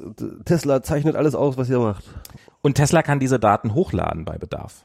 Also die können Ach, die. Tun sie das gar nicht automatisch? Das machen sie nicht automatisch, sondern das machen sie, weil es halt viel zu viele Daten sind, sondern das machen sie. Ähm, und was sie halt machen, ist halt, zum Beispiel haben sie es vorgestellt an einem Beispiel so, du fährst auf einer Autobahn und plötzlich zieht dir jemand in die Spur rein. So mhm. Und ähm, hat nicht einen Blinker an. Woran erkennt man das denn, dass jemand gleich in die Spur reinziehen wird? Und was sie dann halt machen, ist halt, weil die Bilderkennung, so hier ist mir gerade ein Auto in die Spur reingefahren, die ist in den Teslas auch schon relativ, hinreichend gut, so dass sie dann quasi Queries rausschicken an ihre Autoflotte oder an einen ausgewählten Teil der Autoflotte und sagen, guckt mal hier, schickt mir mal alle die 5 Sekunden Schnipsel hoch, bevor euch jemand in die Spur reinfährt. Und dann durchsuchen die halt ihre internen Datenbanken danach und laden das dann hoch auf die Tesla-Server. Und die können dann halt ihre Modelle wiederum trainieren mit, hey, so kann man übrigens äh, erkennen, dass gleich jemand in die Spur reinfährt, ohne einen Blinker anzumachen. Und das ist schon, und auf der Ebene haben die halt sehr, sehr viel gemacht. Dadurch haben die halt sehr, sehr viele Bilder von irgendwelchen, natürlich von Autobahnfahrten und sowas und haben halt diese ganzen Datenmaterialien und können die sich im Zweifelsfall hochladen und damit ihre Modelle trainieren. Vielleicht trainieren sie die auch inzwischen direkt auf den, könnten sie auch einfach die, die Trainer runterladen und dafür haben sie ja die, diese Prozessoren drinne. Dann könnten sie ihre Modelle auch direkt da trainieren und dann könnten sie die fertigen Modelle dann wieder hochladen oder sowas. Das klang schon alles ziemlich, also es war einfach cool zu sehen. Also es lohnt sich auf jeden Fall, sich das mal anzugucken, wenn, wenn, wenn ihr die Zeit dafür habt und sowas. Das ähm, ist schon ein geil, geiles Nerd-Show-Off. Ähm, aber ja, das ist ähm, insofern, und, und da hat er gesagt, dass er bis Ende 2020 möchte für die gesamte Flotte selbstfahrendes Fahren eingeschaltet haben. Das habe ich auch gelesen, und zwar in einem Artikel, der allgemein sozusagen den Status äh, von selbstfahrenden Autos ähm, äh, ähm, eher pessimistisch mhm. beurteilt hat. Und ähm, ja, ich, ich finde es auch so interessant, wir sind momentan in so einer Zwischenwelt. Ich meine, es gibt selbstfahrende Autos schon. Ja? Also ich meine, die fahren ja. rum. Es gibt schon Tausende, fahren gerade schon rum, jetzt in diesem Moment. Ja. Und gleichzeitig haben wir sie noch nicht, weil sie sind irgendwie noch nicht so weit. Und also auf jeden Fall, der war relativ pessimistisch und er meinte halt, ähm, es ist halt einfach so, dass ähm, im Endeffekt andere Autofahrer, also menschliche Autofahrer, menschliche Verkehrsteilnehmer sind zu unpredictable und ähm, und, und damit strugglen die halt immer noch. Und wenn man halt so eine Flotte hat, wie zum Beispiel Google, irgendwie die haben ein paar hundert Autos immer die ganze Zeit rumgefahren, ja, ja dann ist halt, äh, also du denkst dir halt, okay, ähm, du hast eigentlich jetzt 99,999 Prozent aller Fälle. Mhm. Aber es gibt halt immer noch die 0,001 Edge Case. Klar. Ja? Und dann denkst du, ja, das kommt dann vielleicht irgendwie alle 100 Jahre vor. Aber wenn du eine Flotte äh, von, äh, keine Ahnung, 500 Autos hast, die 24-7 rumfahren, dann ist alle 100 Jahre. Dann hast du halt, genau, dann hast du halt jeden Tag einen Edge Case. Hm. Ja? Und so und so ist das halt momentan. Ne? Also das ist halt ähm, und, äh, und und und und und und die haben halt immer noch unglaublich viel sozusagen, also, un, also Unfälle gibt es halt nach wie vor. Es gibt nach wie vor ähm, äh, ganz, ganz oft Eingriffe von ähm, dann eben äh, sozusagen Beifahrern, also oder, oder, oder halt, ne, die dann halt da irgendwie immer noch am Lenkrad sitzen. Mhm. Leute, äh, es gibt halt unglaublich viele Situationen, in denen Autos halt stuck sind ähm, und äh, oder halt irgendwie den Verkehr blockieren. Also gerade dort, wo viele diese Autos rumfahren, also so San Francisco und andere ähm, Teststädte, sind die Autofahrer mittlerweile komplett genervt von diesen Dingern, weil die halt irgendwie das nicht auf die Kette kriegen, halt teilweise irgendwo in, in Kreisel einzu sich. In Arizona war das, in San Francisco gibt's nicht so viele. In Arizona ist das, sind die meisten dieser Teststädte. Ja, irgendwie so. Mhm. Auf jeden Fall, auf jeden Fall, ähm, es, es gibt noch wahnsinnig viel Probleme, mit denen sie zu tun haben. Und ähm, ich bin ich, ich weiß es nicht, ich, ich, und, und sogar diese eine, ähm, gibt diese, diese eine Autofirma, die machen halt so, so kleine Busse, die halt dann so mit 25 kmh halt ja. irgendwie über festgelegte Strecken dann halt hin und her fahren, ähm, die jetzt sozusagen schon verkauft werden. Apple? Und, ähm, nee, nee. Apple hat so eine Zeit lang mal so ein Auto gebaut, die hatten mal so ein ja, aber es, nee, es gibt so, so, so, so ein spezielles, ah, so ein spezielles ja, ja, Ding, ja. Und ähm, die haben jetzt gerade äh, Pleite oder die, die, die, die verkaufen jetzt gerade oder so äh, ihre Technologie oder geben jetzt auf, äh, ihre, ihre Autos zu verkaufen oder sowas. Also es gibt halt ganz viele schlechte Nachrichten eigentlich äh, von überall her, außer Elon Musk, der halt immer noch den, Mund, den Mund sehr voll Ja, aber das ist, ich meine, hättest du irgendwie Anfang der 2000er gesagt, Jetzt, äh, nachdem die Dotcom-Bubble äh, äh, geplatzt war, war ja, also so kann natürlich sein, dass wir jetzt in der Zeit leben. Vielleicht ist es auch noch weiter weg, als wir glauben, dieses ganze Ding. Aber ähm, also hätte Anfang der 2000er hätte man da irgendwie, äh, als alle ihre Amazon-Aktien verkauft haben, weil sie dachten, das wird doch eh nichts mit dem Internet, die haben sich alle ganz schön in den Arsch gebissen. Ähm, alle, die rechtzeitig noch ihre Hundefutterversand für 500 Millionen rechtzeitig verkauft haben, die haben sich natürlich sehr gefreut, weil sehr, sehr viel Geld ist dabei einfach verbrannt worden oder nicht verbrannt worden, sondern hat halt Jetzt den Besitzer, du wie ein Blockchain-Anhänger. sondern hat halt den Besitzer gewechselt. Naja, aber es ist halt äh, bloß weil äh, es dauert halt sehr, sehr lange, so ein, so ein selbstfahrendes Auto zu bauen.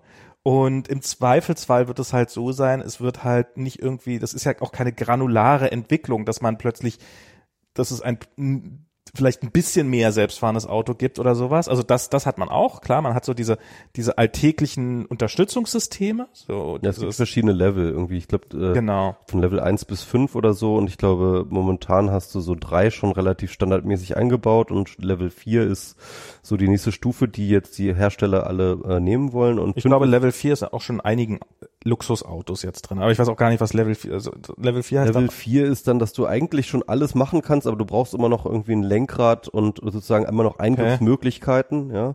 Level 5 ist halt wirklich so komplett, also du brauchst, kein du Lenkrad brauchst nicht mehr mehr ein Lenkrad rein, sondern es ist wirklich so, du, du steigst nur noch ein und äh, dann soll das losgehen. Okay, ja. Ähm, und das, es wird halt irgendwann, also ich, ich bezweifle, dass das solche Sachen so graduell, vor, also das ist so, so, so stufenweise, dass du mehr selbstfahrendes Auto hast, sondern ich glaube, es wird schon so sein, dass es irgendwie relativ plötzlich eine relativ gut funktionierende Lösung geben wird. Und man gewöhnt sich ja auch dran. Also so diese Sachen, so, was ich heute, wir haben uns am Wochenende haben wir das Auto von einem, von einem, von Freunden ausgeliehen und deren Skoda hat halt so ein Adaptive Cruise Control drinne, der halt automatisch den, den Abstand zum Vordermann einhält, der offensichtlich das vordere Auto erkennt. Ähm, du hast, das war ein Skoda, also jetzt kein, kein, kein sonderlich dicke Mhm. Karre, du hast jedes bessere Auto hat heutzutage, das, Das, war haben genau diese, dieser Algorithmus, der dann äh, einem, einem, mindestens einem, aber ich glaube mittlerweile zwei Tesla-Fahrern das Leben gekostet hat. Na, die haben noch, die haben noch einen Spurassistenten drinne. Ähm, und ja, das ist, das ist, äh, aber das ist, das ist schon sehr convenient. Also das habe ich in, in, im Tesla, das habe ich ja ein paar Mal gemacht mit diesem Selbstfahrend. Ich mache jetzt hier Airquotes.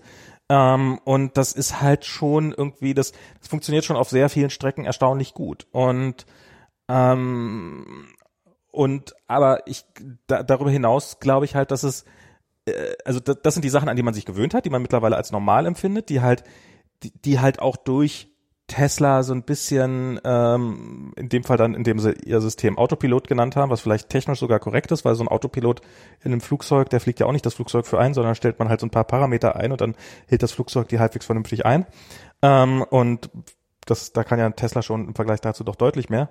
Aber dass da auch ein bisschen jetzt so verbrannt ist, weil es da halt gerade keine neuen Nachrichten mal gibt in einem kurzen, in einem kurzen Hype-Zyklus. Und ich stelle mir das halt so vor, dass die Leute, die daran forschen, die haben da vor zehn Jahren dran geforscht, die haben da vor fünf Jahren dran geforscht, die haben da, die forschen da jetzt dran und die forschen vielleicht relativ kontinuierlich weiter, aber wir kriegen das halt da draußen, also die, deren Welt sieht halt anders aus als unsere Welt, wo wir eine Zeit lang hat sich halt jeder, jeder Journalist äh, äh, äh, wollte jetzt auch nochmal das Trolley-Problem hoch und runter äh, deklinieren. Ja, ja. Und, und das ist, und jetzt ist der Hype-Cycle halt durch und es gibt eigentlich, und, und außer dass die weiterhin brav daran arbeiten und vielleicht sogar gute Schritte in die richtige Richtung machen, gibt's nicht viel zu berichten. Und darum, darum kriegen wir es vielleicht auch einfach nicht so mit. Ich denke mir dabei halt auch immer so, also wenn man, ich meine, du, äh, du kennst das sicherlich ja auch von so Softwareprojekten, ne? Irgendwie, Ja.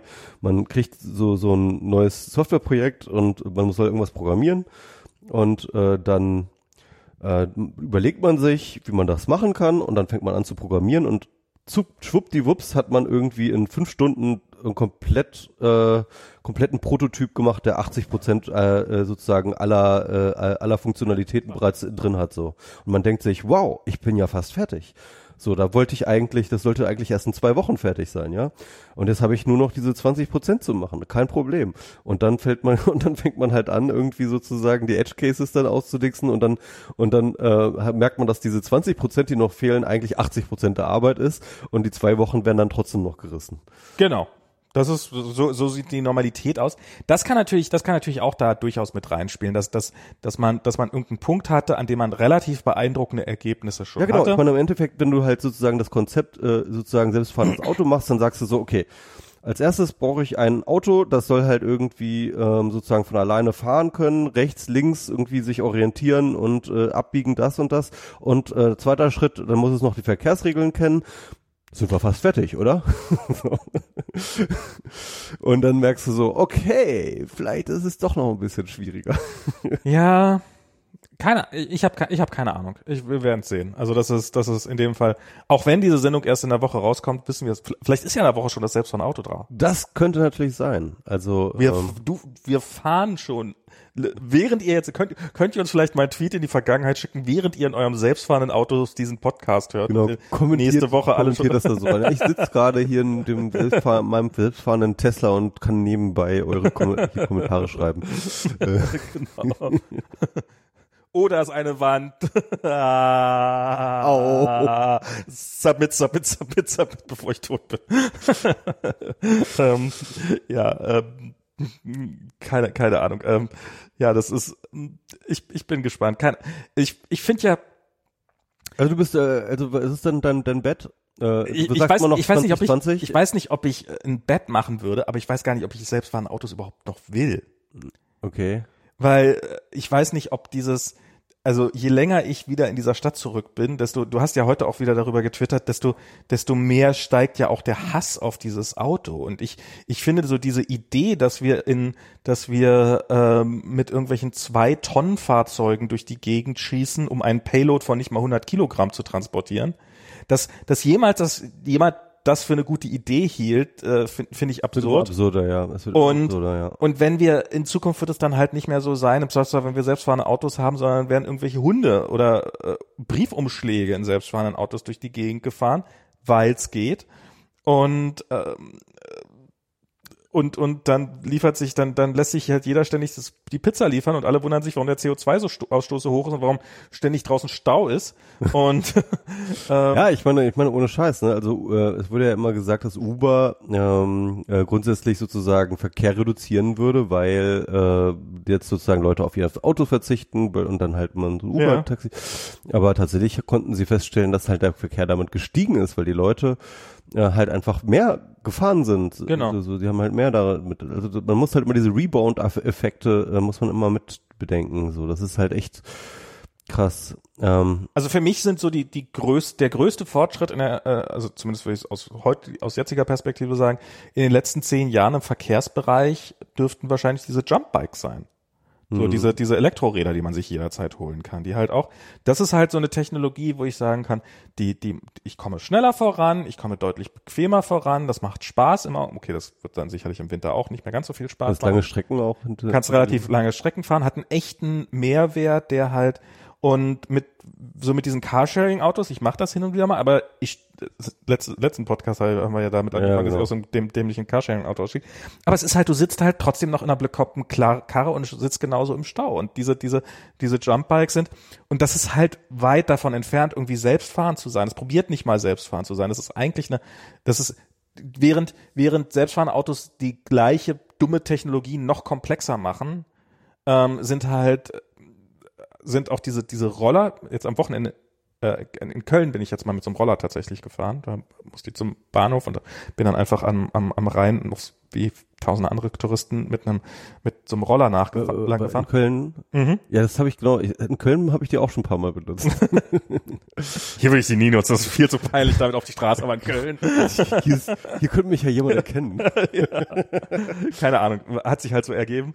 Ähm, lag auch daran, dass die, dass, dass Man kann sie aber nicht am Hauptbahnhof abgeben. Das ist nämlich total scheiße, weil die haben halt sozusagen die Zoning, ne? Haben Ja. die dann sozusagen so gemacht, dass man halt am direkt am Hauptbahnhof kann man die nämlich nicht. das hatte ich noch rechtzeitig Ähm. gesehen und hab's dann irgendwie schon zwei Blöcke vorher Genau, ja. abgegeben. Ich, muss dann, ich musste dann erstmal wieder aus der Zone rausfahren. Das war ein bisschen nervig. Gott sei Dank hatte ich, war ich, war ich nicht knapp dran mit dem Zug. Also ich war deswegen nicht knapp dran. Ich wollte eigentlich laufen und dann habe ich so, ah, das könnte knapp werden. Und dann habe ich mir so einen Roller geholt und es ging dann doch deutlich schneller. Ähm, und ähm, ja, das, das, also ich kann mir vorstellen, dass solche Verkehrskonzepte, ist, ist lustig, weil das letzte Mal mal den Roller, gerade den Roller noch so runter gemacht und ich, den Roller sehe ich da auch nicht so stark, aber diese, diese Fahrräder, diese Nee, Elektro die kann man auch weiter, ich, ich meine, nur weil es Spaß macht und ich den gerne äh, auch benutze, heißt es nicht, dass er, dass er sinnvoll ist, ja. Das ist halt genau, das ist die Fallacy, die man nicht fallen äh, darf, so. Ähm, aber, aber diese Fahrräder sind schon sinnvoll. ja, die Fahrräder finde ich auch sinnvoll, ja. Das ist, ich bin gestern dann eben in Köln losgefahren mit so einem Roller und dann bin ich am Hauptbahnhof hier angekommen und äh, auf der M10, da wird gerade gebaut und sowas. Und dann hatte ich keinen Bock M10 zu fahren und so. Und es war schönes Wetter und dann habe ich mir einfach so ein so ein Jumpbike geholt und war im Endeffekt äh, billiger als ein Bahnticket. Wahrscheinlich wird das im Augenblick alles von von Wie hast du gezahlt? 2,40 oder Okay, dann bist du aber nicht weit gefahren, ne? ja, von vom Hauptbahnhof bis hier. Ja, das stimmt, das geht eigentlich auch so nicht weit. Ja, das ist das ist nicht weit. Das, also es, ich bin eine Viertelstunde gefahren, aber halt ich bin da raus, halt, bin halt, habe mir direkt noch im Bahnhofsgebäude ein, ein, ein Fahrrad geklickt, habe das genommen, draufgestiegen, hergefahren. Viertelstunde später war ich zu Hause. Ich glaube, so schnell kommt man sonst nicht vom Hauptbahnhof bis Und hierher. bequem halt, ne? Weil Und halt, super bequem. Ja, genau, weil Ähm, elektrisch. Und es war auch schon spät am Abend, ich war auch schon ein bisschen durch. Und es war halt auch, es war halt auch total angenehm, weil dadurch habe ich nochmal wenigstens ein bisschen Bewegung gekriegt, weil halt vorher ewig lange im Zug gesessen und sowas und nochmal so ein bisschen äh, reingetreten. Also, Ja, ich überlege jetzt auch, weil ich meine, normalerweise, ich fahre ja ziemlich viel Bahn und ähm, ich fahre halt sonst immer mit dem Fahrrad äh, zum Hauptbahnhof und schließe dann immer mein, mein Fahrrad ab. ne? Ja. Und dann ist das dann so ein paar Tage dann sozusagen am Hauptbahnhof, was natürlich auch mal nicht so richtig geil ist. Mhm. Und jetzt überlege ich halt auch, ob ich nicht einfach sozusagen, wenn ich dann mit der Bahn fahre, ob ich dann nicht einfach tatsächlich mein Fahrrad zu Hause lasse und dann mit einem Jumpbike dahin Ja. fahre. Das macht ja eigentlich mehr Sinn eigentlich. Fände ich, fände ich, also so, so war das eine relativ spontane Idee. Also das, das halt die, die Spontanität hat es ermöglicht. Ansonsten hätte ich, ja, das hätte ich nicht gemacht, mein Fahrrad da mitzunehmen. Das habe ich nicht mal in Erwägung gezogen, das dann irgendwie am Bahnhof anzuschließen oder sowas. Ähm, und Mach das sonst immer so. ja, nee, war auch, also ich, ich, ähm, ich hatte überlegt, auch mit dem Jumpbike hinzufahren, hab's dann aber so, naja, ich will pünktlich sein, lieber nicht. Und dann auf dem Rückweg war's, hatte ich halt keinen Zeitdruck und darum war es was mir, was mir relativ wurscht und ähm, ich wäre auch in die andere Richtung super durchgekommen, ohne, ohne Frage. Ja, und das ist, und insofern frage ich mich halt, äh, ja, ob es nicht, ob, ob die selbstfahrenden Autos denn tatsächlich so furchtbar notwendig sind. Aber es sind, aber ja, man hat so diese Hypes. Ich meine, mit den, mit diesen selbstfliehenden, mit diesen Drohnen, die uns äh, unsere Pizza liefern, da habe ich auch äh, mindestens eine Wette verloren, ähm, weil ich gesagt habe, dass die in fünf Jahren da sein werden und die fünf Jahre sind rum und wir und und äh, Ach ja, ich habe auch eine Wette laufen. Also ich habe auf Facebook mal äh, einen Post geschrieben. Äh, vor äh, 2015 kann man den, äh, kann man vielleicht nochmal mit Facebook nochmal nachvollziehen. Vielleicht äh, werde ich auch einfach meinen Facebook-Account löschen, damit man den nie wieder findet. Aber auf jeden Fall, ich habe vor, ich habe 2015 habe ich halt ein paar bolde Predictions abgesetzt. Und, Okay. Ähm, ich glaube, eine habe ich schon auf jeden Fall verloren. Ich habe halt äh, äh, dann prognostiziert, dass wir Anfang 2020 werden wir 50 Prozent äh, äh, Zulassung für äh, Neuzulassung von Elektrofahrzeugen haben. Ja, das, das- äh, und das habe ich das- das, das habe ich auf jeden Fall ver, ver, ver, versäumt, aber ganz ehrlich, das ist nicht meine Schuld. das ist die Schuld, äh, weil ich finde wirklich, wir hätten definitiv 50 Prozent Elektrofahrzeuge äh, äh, soll, sollten registriert sein. Ja. Ja. Also das ist, äh, ich, ich finde, ich finde moralisch habe ich da recht. Weil Die- und ähm, und und äh, ich habe halt für 2020 auch äh, das erste äh, die ersten Neu äh, Zulassung von voll Auto äh, von voll äh, ähm, autonomen Fahrzeugen ähm, äh, predicted. Ja, mal gucken. Das, Aber- das, das könnte doch klappen. Äh, Zumindest wenn Elon Musk recht behält. dann. Ja, äh, ähm, Elon, ne, ich wir, wir, wir mögen uns nicht so, aber ich, du könntest mir hier echt aus Michi der Patsche zählt helfen. echt auf dich, ja, also so. Du könntest mich hier echt aus der Patsche halten. Lass doch mal dieses Mars-Projekt kurz liegen. Äh, genau, genau. Ja, keine Ahnung. Ich immer mit meinen, ich, ich, ich, ich liebe solche Wetten. Ne? Ich habe ja letztens gegen Sixtus verloren, ähm, weil ich gewettet habe, dass, äh, dass, äh, dass äh, Briten ähm, mit dem No-Deal aus der EU crasht. okay. Ähm, als es da sozusagen so, so auf der Kippe stand und er hatte halt gewettet, dass es, äh, dass sie, dass sie halt einfach verschieben. Mhm. Und natürlich hat er recht. Und dann musste ich ihm, ähm, musste ich ihn ähm, mit äh, Dumplings füttern. Das war sehr teuer. Und, und solche Wetten liebst du? Dumplings sind auf jeden Fall lecker, also insofern. Genau, ich habe auch welche gegessen, insofern. Ich, ich musste nur bezahlen, das war ein bisschen blöd. Ja, das, also ich, du hattest wahrscheinlich diese Wette andersrum erwartet. Aber ja, das ist, äh, Äh, da bin ich ja mal gespannt. Oh Gott. Aber ich glaube, meine Wette ist auf Facebook, die habe ich wenigstens nicht mit irgendwelchen ähm, Geld oder so. Das ist einfach nur öffentliche Scham. Einfach nur öffentliche Scham. Musste, musste deine Scham mit Dumplings füttern. Du kannst dich ja selber mit Dumplings füttern, um dich ein bisschen zu trösten über deine verlorene Wette mit dir selbst. Ähm, ja, ich hab, ich hab, äh, keine Ahnung. Das ist, äh, das wird. Naja, aber ich meine, ich glaube trotzdem, dass es einen Unterschied machen wird, weil ähm, natürlich, also so rein Jobmarket-mäßig gesehen, weil unglaublich viele Jobs hängen am Autofahren oder Ja. am Fahrzeugfahren. Es äh, wird ähm, ähm, natürlich Transport, äh, letzte Meile auf jeden Fall billiger machen. Ne? Mhm. Und äh, das wird dann wahrscheinlich, und das ist, was du ja schon gesagt hast, könnte das halt auch negative Effekte haben, dass plötzlich sozusagen Leute sagen, ähm, ah, ich äh, lass mir jetzt mal meine Pizza bringen und äh, dann fällt dir äh, zehn, fünf Minuten später ein, äh, ach ja, ein Bier brauche ich auch noch und dann lässt er das Bier auch noch mal hinterherbringen und so. Äh, keine Ahnung was. Ja, Mhm. Also solche, solche Effekte sind durchaus auch zu erwarten. Ähm, aber andererseits sind dann auch ganz andere, ähm, an, ganz, ganz andere Logistik-Dinge möglich, ne? Also sozusagen ähm, äh, Autos, die halt wirklich sozusagen die ganze Zeit nur herumfahren, ja? Ja. Es- Also es sind völlig neue Konzepte möglich dadurch. Also stell dir mal vor, DRL hat halt nicht mehr irgendwie seine Fahrer, die halt mit den ähm, äh, mit mit mit ihren äh, Vans da halt rumfahren, sondern äh, die lassen halt sozusagen so ein äh, so so so ein paar von so, so autonome Autos, die im Endeffekt aus nichts anderem bestehen als einer Plattform auf Rädern, wo halt die Pakete sozusagen irgendwie drin stecken, so ja. Und diese Plattformen wären potenziell wahrscheinlich deutlich, diese Fahrzeuge wären wahrscheinlich deutlich kleiner. werden, also die hatten ja keine Fahrerkabine mehr, sondern die werden halt einfach sozusagen direkt gepackt und die würden halt die ganze Zeit rumfahren und äh, äh, sozusagen die DRL-Leute würden nur noch sozusagen keine Ahnung auf Jumpbikes dann halt irgendwie sozusagen Hinterherfahren. ja genau und in ihre Gegend rumfahren und dann halt immer sozusagen nur noch irgendwie äh, äh, äh, sozusagen was weiß ich irgendwie die die die dann halt rausnehmen und dann äh, delivern. Aber da habe ich jetzt ja. hier in Berlin mehrere gesehen, so Lieferfahrräder, die halt, also nicht so die Postlieferfahrräder, sondern so, so die dann hinten, so quasi Fahrräder, Liegefahrräder mit so einem Kastenwagen halt hinten dran, Okay. mit denen die Pakete ausgeliefert haben. auch interessant, ja. Und das dann halt, und das finde ich ja in dem Moment, warum dann hier mit Jumpbikes und selbstfahrenden Autos und weiß der Teufel was, wenn du auch einfach, wenn der Lief Liefertyp dann, Ja, ich, ich spinne ja auch rum. Ich, Ja, meine, ja. ich, ich sag nur, dass es gibt dann halt. es könnte andere es könnte- Fahrzeugkonzepte geben. Genau, es könnte, könnte andere Distributions- und, und Logistikkonzepte dann geben. Und das ist halt auch spannend. Also ich glaube schon, dass es völlig egal, ob du jetzt sagst, okay, es, es muss nicht unbedingt nur Personentransport Ja, sein, sondern auch etc. Das Auto würde sich sehr verändern. Du brauchst keine Fahrerkabine mehr, das ist das eine. Aber es würde auch im Augenblick macht es halt nicht, es macht halt keinen, nicht, nicht wahnsinnig viel Sinn, ein Auto zu haben, was aus einem Fahrer besteht und sonst nur noch ein Paket, weil das halt zu teuer ist und darum sind halt die, die Fahrzeuge auch automatisch immer deutlich größer und plötzlich würde es eventuell sich lohnen, halt einfach im Wesentlichen einen besseren Lieferwagen, also einen besseren, besseren Bollerwagen, sage ich jetzt mal, über einen Fußgängerweg, vielleicht auch langsam fahren zu lassen, als irgendwie ein, ein, ein Autofahrer, der furchtbar schnell unterwegs ist oder irgendwie sowas. Also ja, das, das, das stimmt alles ähm, ohne Frage, aber A- Alleine, dass halt irgendwie solche Dinger dann halt einfach, dass du einfach solche Dinger hast, die dann 24-7 die ganze Zeit nur rumfahren können, ne? Also ja, ja, klar. so, das kostet halt nichts außer halt die Energiekosten, die du aber für den Transport eh äh, auf Ja, die Wartungskosten. Du hast noch, du musst das, das Auto muss sich irgendwann reparieren. Genau, ja, das ja. Auto muss sich irgendwann refinanzieren. Das wird Genau, am aber um sich zu refinanzieren, muss es eigentlich sozusagen so lange laufen, wie es irgendwie geht. so viele fahren, wie es Genau, geht. Genau. Ja.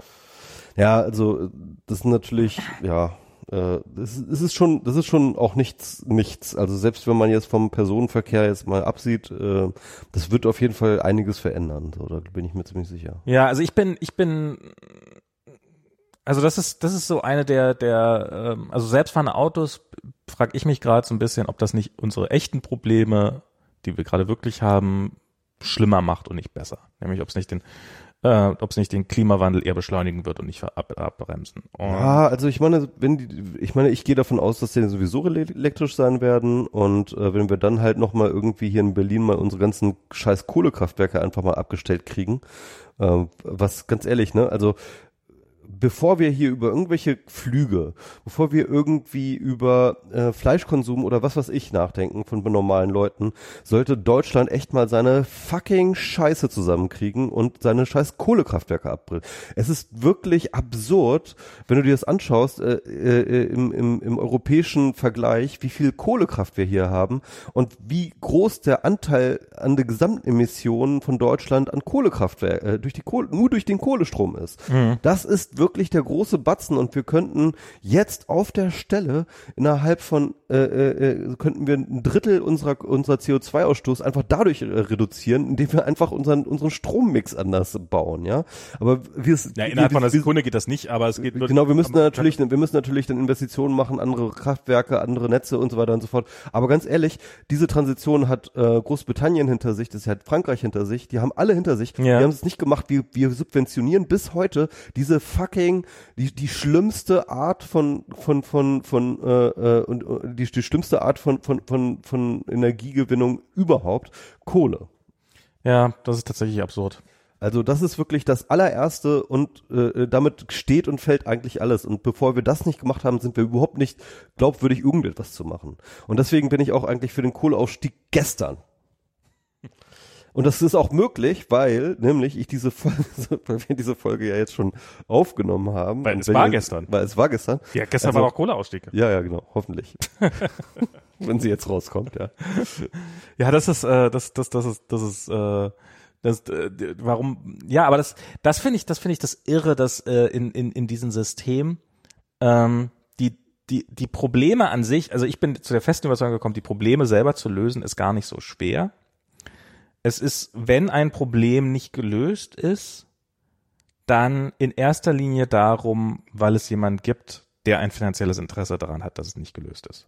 Das glaube ich nicht. Das ist mir zu Verschwörungs. Nee, das ist, ist, ist, ist keine Verschwörung, also ist keine Verschwörung, also ist jetzt keine, oh mein Gott, wir hätten Krebs schon heilen mhm. können. Das meine ich damit nicht.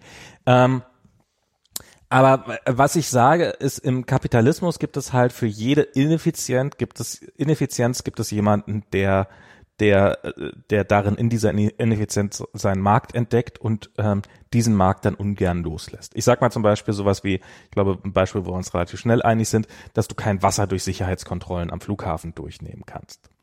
Ähm, das hat ist halt irgendwann mal eingeführt worden aus bekloppten Gründen ähm, und und eigentlich wissen seit Jahren alle, dass das eine total bekloppte Idee ist, aber es gibt halt eine die, die Kioske, die halt im, hinterm Security-Bereich sind, die verkaufen halt so viel Wasser dadurch mehr oder glauben zumindest so viel Wasser dadurch mehr zu verkaufen und halt mehr Umsatz zu haben und weiß der Teufel was dass sie halt ungern auf dieses Geschäft verzichten können. Und darum hast du halt auf der einen Seite jemand, der dafür lobbyiert, dass diese Gesetze so bleiben und sich auf Himmels Willen nicht ändern. Und auf der anderen Seite hast du niemanden, der dafür lobbyiert, dass diese Gesetze abgeschaffen werden. Weil so wichtig ist es den meisten Leuten dann doch nicht, dass sie, also es ist nichts, womit man Wählerstimmen gewinnen kann, dass man sagt, ich werde mich in der nächsten Legislaturperiode dafür einsetzen, dass, also wenn das dann, weil es kostet ja auch viel Zeit. Und darum bleibt es einfach so. Ich glaube, das sind in sehr, sehr vielen solchen Situationen ist es einfach so, dass, dass irgendjemand schlägt also es, jemand hat ein Incentive, einen massiven Incentive, dass dieser Status quo dann so erhalten bleibt, auch wenn er. Also klar, natürlich, das, das, also es gibt natürlich dann Leute, also jetzt gerade bei der Kohlekraft, ne, hast du dann ja auch einen, äh, oft einen Interessenskonflikt, der da zumindest irgendwie ausgetragen wird, irgendwie mit diesen, dann, dann sitzt dann halt irgendwie diese komische Kohlearbeiter dann halt irgendwie in der Talkshow und erzählt, oh, Klar. Tradition. Kohle und wer setzt den dahin? Wer setzt den dahin, diese ja, Kohlearbeiter? Genau. Das ist ja eine Kohlearbeiter einer, einer von 20.000 Jobs in ganz Deutschland oder sowas ja irgendwie. Ja, aber ähm, das ist halt irgendein, irgendein, irgendein Kohlekraftwerkbetreiber, der den der, der, der, der da schon dafür sorgt, dass der, dass, dass da auch jemand drinne sitzt, der. Ja, und aber was ich, was ich glaube ich noch viel interessant, also klar, und dann hast du halt irgendwie Kosten, ne? also du hast dann sozusagen der, ähm, äh, die, die Politik rechnet dann halt auch wieder, ist dann nicht nur diese Arbeitsplätze, sondern das ist natürlich Kosten. Du musst natürlich investieren, du musst dann halt irgendwie ähm, mehr Windkrafträder bauen, du musst dann das Stromnetz umbauen, das kostet Geld und dann ähm, äh, kann äh, der arme Finanzminister halt nicht seine schwarze Null. Das ist, es muss das Schicksale dran, schwarze Null. Ähm, aber äh, äh was ich sagen will, also das heißt, es sind, es sind ja schon Kosten damit verbunden. Und was in der Politik dann halt, also was halt, was, was ich glaube ich viel, was, was glaube ich viel relevanter ist, was ich für relevanter halte, ist, dass wir halt in diesem Nationalstaats System, in dem wir in der Welt leben, halt immer diese ähm, ähm, so so ein bisschen wir, wir, wir, wir haben immer so, so, so, so, so eine so ein ungesundes Gleichgewicht, das sich da ähm, ähm, dadurch vollzieht. Dann sagt, sagt halt immer sozusagen, jede, jede Regierung sagt halt immer so, ja, aber warum sollen wir es damit anfangen? Ja, also ja, ja natürlich, also also klar, wir müssen jetzt irgendwie Einschnitte machen, wir müssen jetzt irgendwie was, mal, mal was tun, aber warum jetzt ausgerechnet wir? Ja, also warum denn nicht zum Beispiel die Chinesen oder die Amerikaner mhm. oder die äh, äh. und alle zeigen dann plötzlich so aufeinander und sagen so, ja, ähm, aber aber so, die müssen doch erstmal, ne? Also also, zum, also es ist ganz häufig ja auch zum Beispiel dieses, diese Diskussion zwischen, sag ich mal, den, ähm, dem Westen und so Entwicklungsländern. Äh, die Entwicklungsländer sagen so, ey, pass mal auf, ne, Leute, ihr, ihr habt's ja nicht mehr alle, ihr habt jetzt sozusagen uns dieses ganze Problem da äh, äh, äh, hingemacht, ja. Und jetzt wollt ihr uns sagen, dass wir uns jetzt zurückhalten müssen mit unseren Emissionen, ja. ähm, äh, weil, weil, weil euer Wohlstand jetzt irgendwie, ähm, äh, weil, weil ihr damit euren Wohlstand aufgebaut habt und wir dürfen unseren Wohlstand nicht auf geht's noch, ne? Und dann sagen halt die, äh, äh, dann sagt es, hatten wir jetzt gerade in den Medien, wer war das? Ich glaube, ähm, dieser Tönnies da oder sowas, ne? Der dann halt irgendwie sagt so, so, ja, also wenn wir was gegen den Klimawandel müssen, dann müssen wir halt darauf, äh, dann müssen wir halt darauf achten, dass halt irgendwie Afrika nicht so viele Kinder produziert. Mhm. So, und ähm, ähm, es ist, und wo sich ernsthaft Leute hinsetzen und sagen, das wäre nicht rassistisch. ja, ne, im Tagesschau-Kommentar, ja. Nee, das ist, also wenn das rassistisch ist, ja, dann sind ja ganz viele Deutsche rassistisch. Und das kann ja nicht sein. Wir sind ja die unrassistischste ja, ja, das Nation ist, der Welt. Ja. Rassismus in Deutschland hat es noch nie gegeben. Genau. genau. Also, weil es darf ja nicht sein, was nicht sein darf. Nein, also äh, absurd. Aber auf jeden Fall, ähm, ja, ich aber, aber Tagesschau diese Kommentar gehört, der genau das Gegenteil gesagt hat, der, der sehr, der sehr stark gesagt hat, das ist rassistisch. Aber ich, ich vielleicht gibt es einfach mehrere Tage, wahrscheinlich Tagesthemen-Kommentare. Oder, oder was Tagesthemen oder was, ja, irgend so ein Kommentar. In der Tagesschau halt. gibt es keine Kommentare. Nicht dann was Tagesthemen, bla, keine Ahnung. Egal, auf jeden Fall, ähm, äh, äh, absurd. Äh, aber auf jeden Fall, was halt, was halt immer ist, also alle zeigen aufeinander und warum fangen die denn nicht mal an? Ja, und äh, ja. Deutschland kann das zwar eigentlich nicht mehr machen, weil alle haben jetzt angefangen, nur wird nur Deutschland nicht. Aber ähm, das kann man trotzdem machen. Man kann ja sagen, die kriegen ja noch, solange die noch Kinder kriegen, werde ich doch nicht meinen Diesel einstehen lassen. genau, genau. Ähm, also das, das ist halt, glaube ich, ich, ich halte das für für für noch ein schlimmeres, ähm, äh, schlimmere Hürde.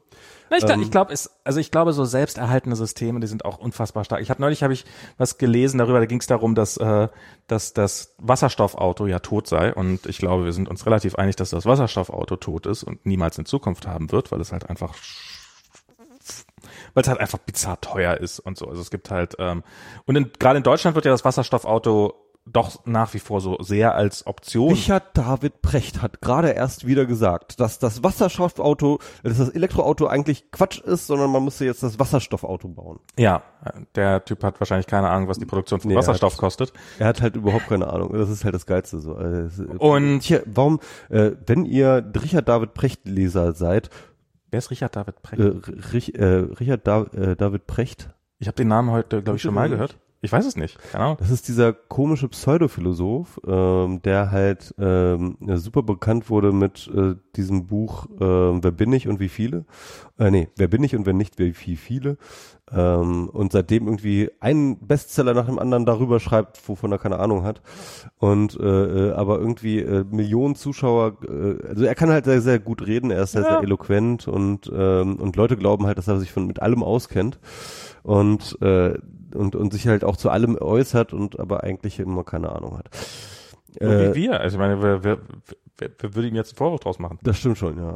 aber, aber wir sind nicht so reich wie er. Das nee, aber was ist, was, was ich, was ich, ähm, und in dieser Diskussion hat halt jemand so gebracht, naja, die, die, das ist halt die Autohersteller, weil wenn du halt in einer Autofirma arbeitest, wenn halt, wenn die wirklich auf batteriebetriebene Autos umgestellt werden, dann ist da vorne ein kleiner Elektromotor drinne, der ist nicht ansatzweise so aufwendig wie ein, wie ein, äh, wie ein Internal Combustion, also wie, wie ein Verbrennungsmotor und Getriebe und diese ganze Fahrzeugelektronik, die du brauchst, sondern es sind relativ, relativ simple Elektronik. Du brauchst eine Batterie, die ist ähm, aufwendig herzustellen im Augenblick, aber eigentlich auch relativ simpel, so alles in allem. Und Und dann, äh, also wenn, wenn, wenn das passiert, dann ist dein Job, dein Arbeitsplatz auf jeden Fall weg.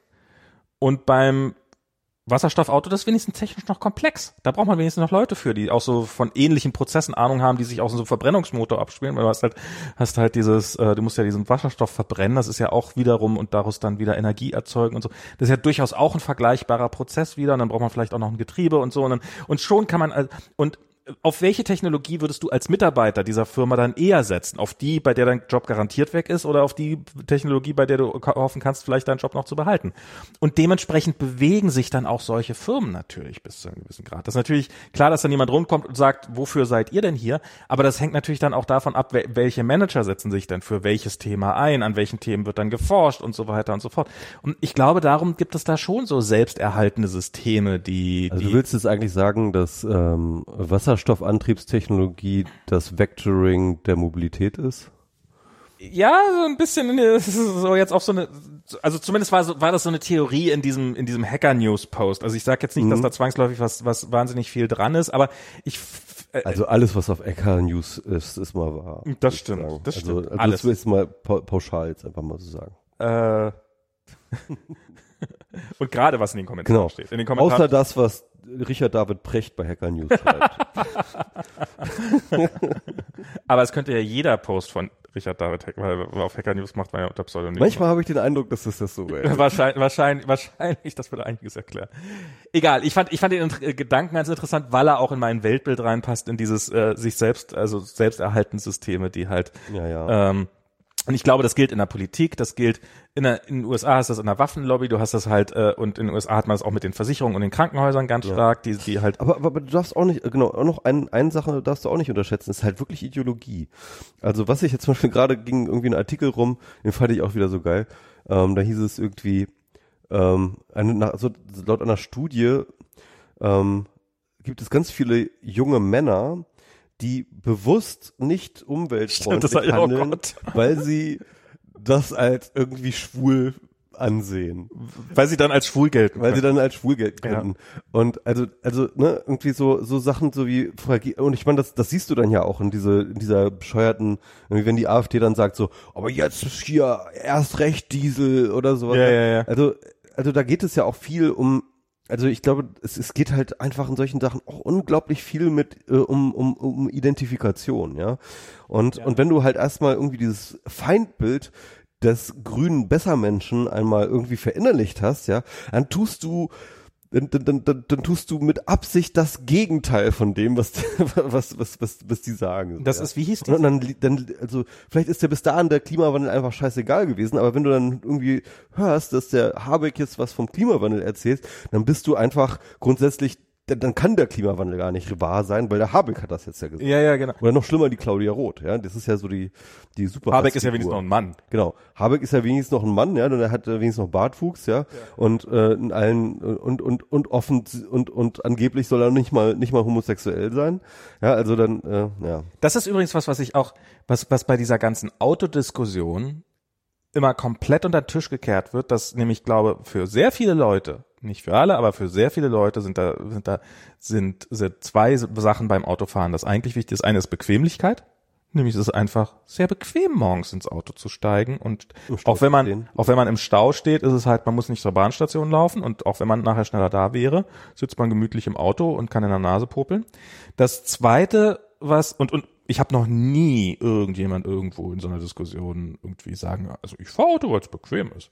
Sondern es sind immer irgendwelche praktischen Gründe, die sie alle haben. Also ja, ich muss ja, und ich bin, eigentlich bin ich ja Rollstuhlfahrer und habe vier Kinder und wohne auf dem Land und bin gleichzeitig, ah, und weiß der Teufel was und darum geht das alles nicht. Der zweite Grund ist, ähm, weil wir gerade über Männlichkeit reden, so Macho-Verhalten und so Machtverhalten. Mhm. Ähm, ich habe heute Morgen, ähm, Kolja ist in einen neuen Kindergarten gekommen und ich habe jetzt die äh, die Eingewöhnung mache ich jetzt gerade. Also ich bin sozusagen das begleitende Elternteil, was jetzt so die ersten Tage mit dabei ist. Das macht man so. Früher, früher wurden man einfach. Ey, voll schwul, ey.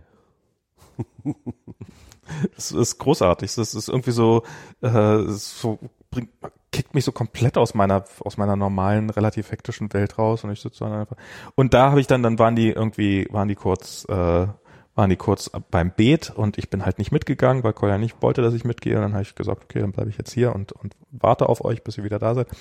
Und da war ähm, eine Frau, die in, die auf dem Fahrrad fuhr und ein Radfahrer hinterher brüllte, etwas Unflätiges, weil offensichtlich der, dieser Radfahrer, äh, dieser Taxifahrer ihr gerade die, die Spur geschnitten hatte. Ein anderer Freund meinte neulich, dass er einen Taxifahrer gesehen hatte und er ist sehr sicher, dass der Taxifahrer beschleunigt hat, um einen Radfahrer noch zu erwischen.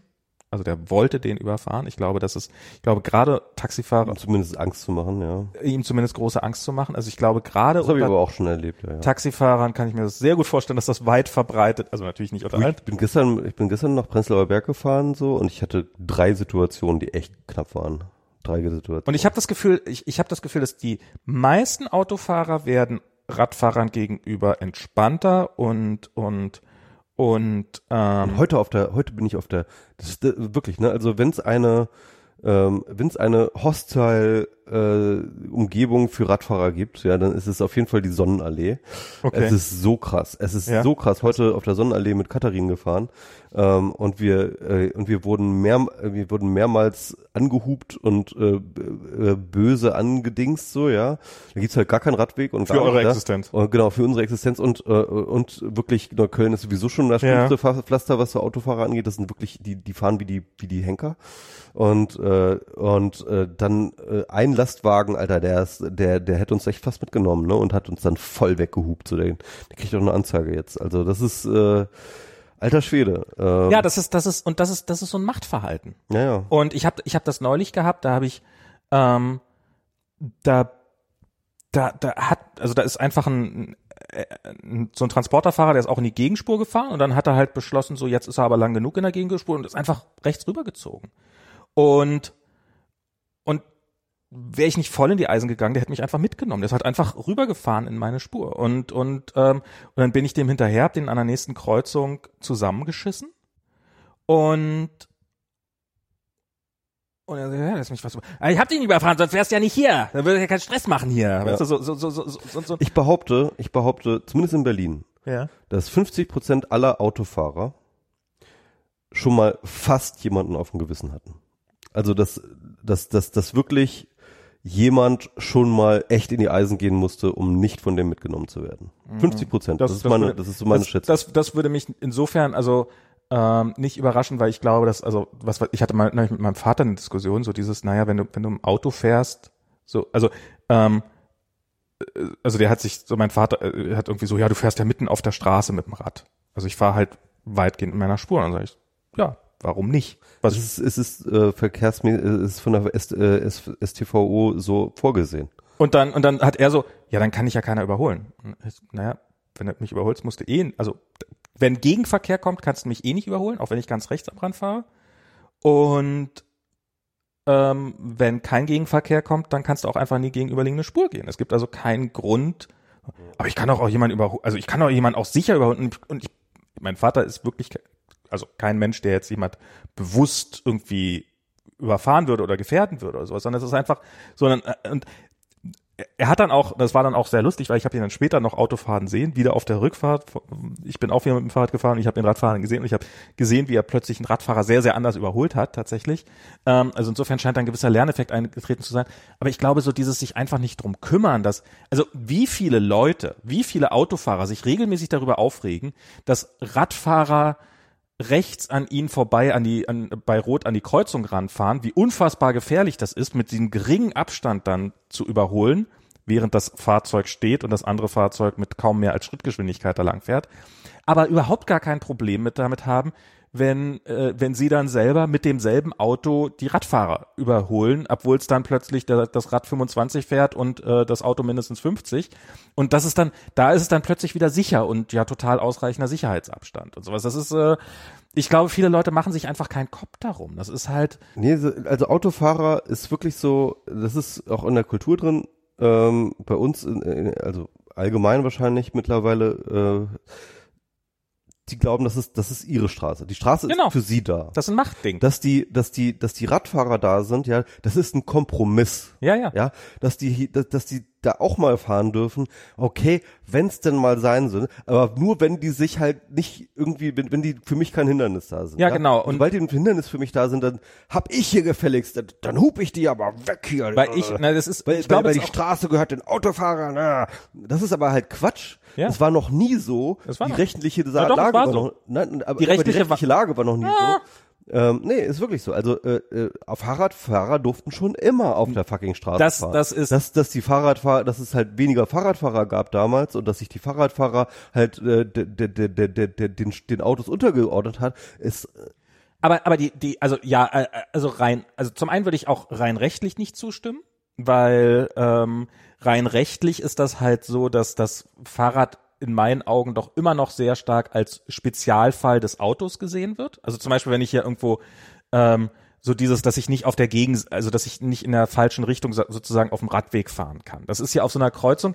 Wenn ich hier an einer, ich wohne hier, äh, wir sind hier Prenzlauer Ecke Danziger, das sind so zwei vierspurige Straßen, die aufeinander kreuzen. Wenn ich morgens zur Arbeit fahren würde, müsste ich theoretisch ähm, und nach links will, müsste ich theoretisch nach rechts abbiegen, müsste in die Linksabbiegerspur rüber oder müsste zumindest einmal einen kompletten Zirkel über die Kreuzung drehen, müsste drei Ampelphasen abwarten, weil es mir nicht erlaubt ist, mal eben 50 Meter äh, mit dem Fahrrad auf der falschen Spur, auf der falschen Seite zu fahren. Das sind, diese Gesetze sind ganz klar, die Straßenverkehrsordnung ist ganz klar, das Auto ist der Mittelpunkt und alles andere hat sich darum zu fügen in irgendeiner Form. Also und ist ist eigentlich eher ein störendes Element. Das glaube ich ganz stark. Und die Politik natürlich sowieso. Also das ist, wenn Also klar, also es ist halt sozusagen, die, die Verkehrsordnung ist mit dem Auto im Kopf gemacht worden. Das Genau. ich auch, ja. Ne? Also ähm, und die und, und die Straßen und so weiter und so fort ist von den ist, ist mit dem Auto im Kopf gemacht worden und äh, äh, da, da stimme ich dir zu. Aber rein rechtlich gesehen war es nie so, dass die dass die Fahrradfahrer irgendwie äh, äh, Verkehrsteilnehmer zweiter Klasse waren. das Genau, das war habe ich ah, heute Morgen auch äh, ähm, ähm, getwittert. Das war auch so krass, wie wie, wie das in den Köpfen der jo zum Beispiel Journalisten drin ist. Es gab jetzt gerade einen Autounfall, äh, einen Unfall, Ja. wo halt eine eine Mutter ist mit ähm, einem Fahrrad gefahren und hinten gibt's hatte sie halt diese einen von diesen ähm, ich habe Anhängern. das Foto ne? gesehen, das hat mir halt den halt also es ist Ja, ja, du nimmst das wahrscheinlich noch ein bisschen anders Ja, vor, ne? Da waren zwei kleine Kinder drin. Äh, ein Auto ist da halt ungebremst reingeknallt und äh, die Kinder sind tot. ja Und ähm, die Journalisten haben nichts Besseres zu tun, als zu sagen, ja, und die Kinder hatten keinen Fahrradhelm auf. ja ja das ist Ja. Und was fällt denn, äh, was, was was geht denn in der Frau vor, dass sie da einfach sozusagen die Kinder damit äh, auf dem Fahrrad so, ja, anstatt, ich meine, what the fuck? ja, das ist das Ein fucking Auto hat jemanden getötet und äh, äh, ähm, und, Und der Fahrradhelm hätte nichts die, gebracht. Und und die und und die Journalisten tun nichts weiter, als die Schuld bei der Mutter zu suchen. Ja, das ist das, Das ist, ist unfassbar. Das ist wie oft ich irgendwo so wenn man so in, beim Tagesspiegel oder sowas in den Kommentaren guckt, wenn wenn irgendwie mal wieder ein Radfahrer überfahren wurde, so irgendwelche Kommentatoren gegenseitige Rücks also wenn wir mal gegenseitige Rücksichtnahme üben würden, dann würde ja sowas nicht passieren.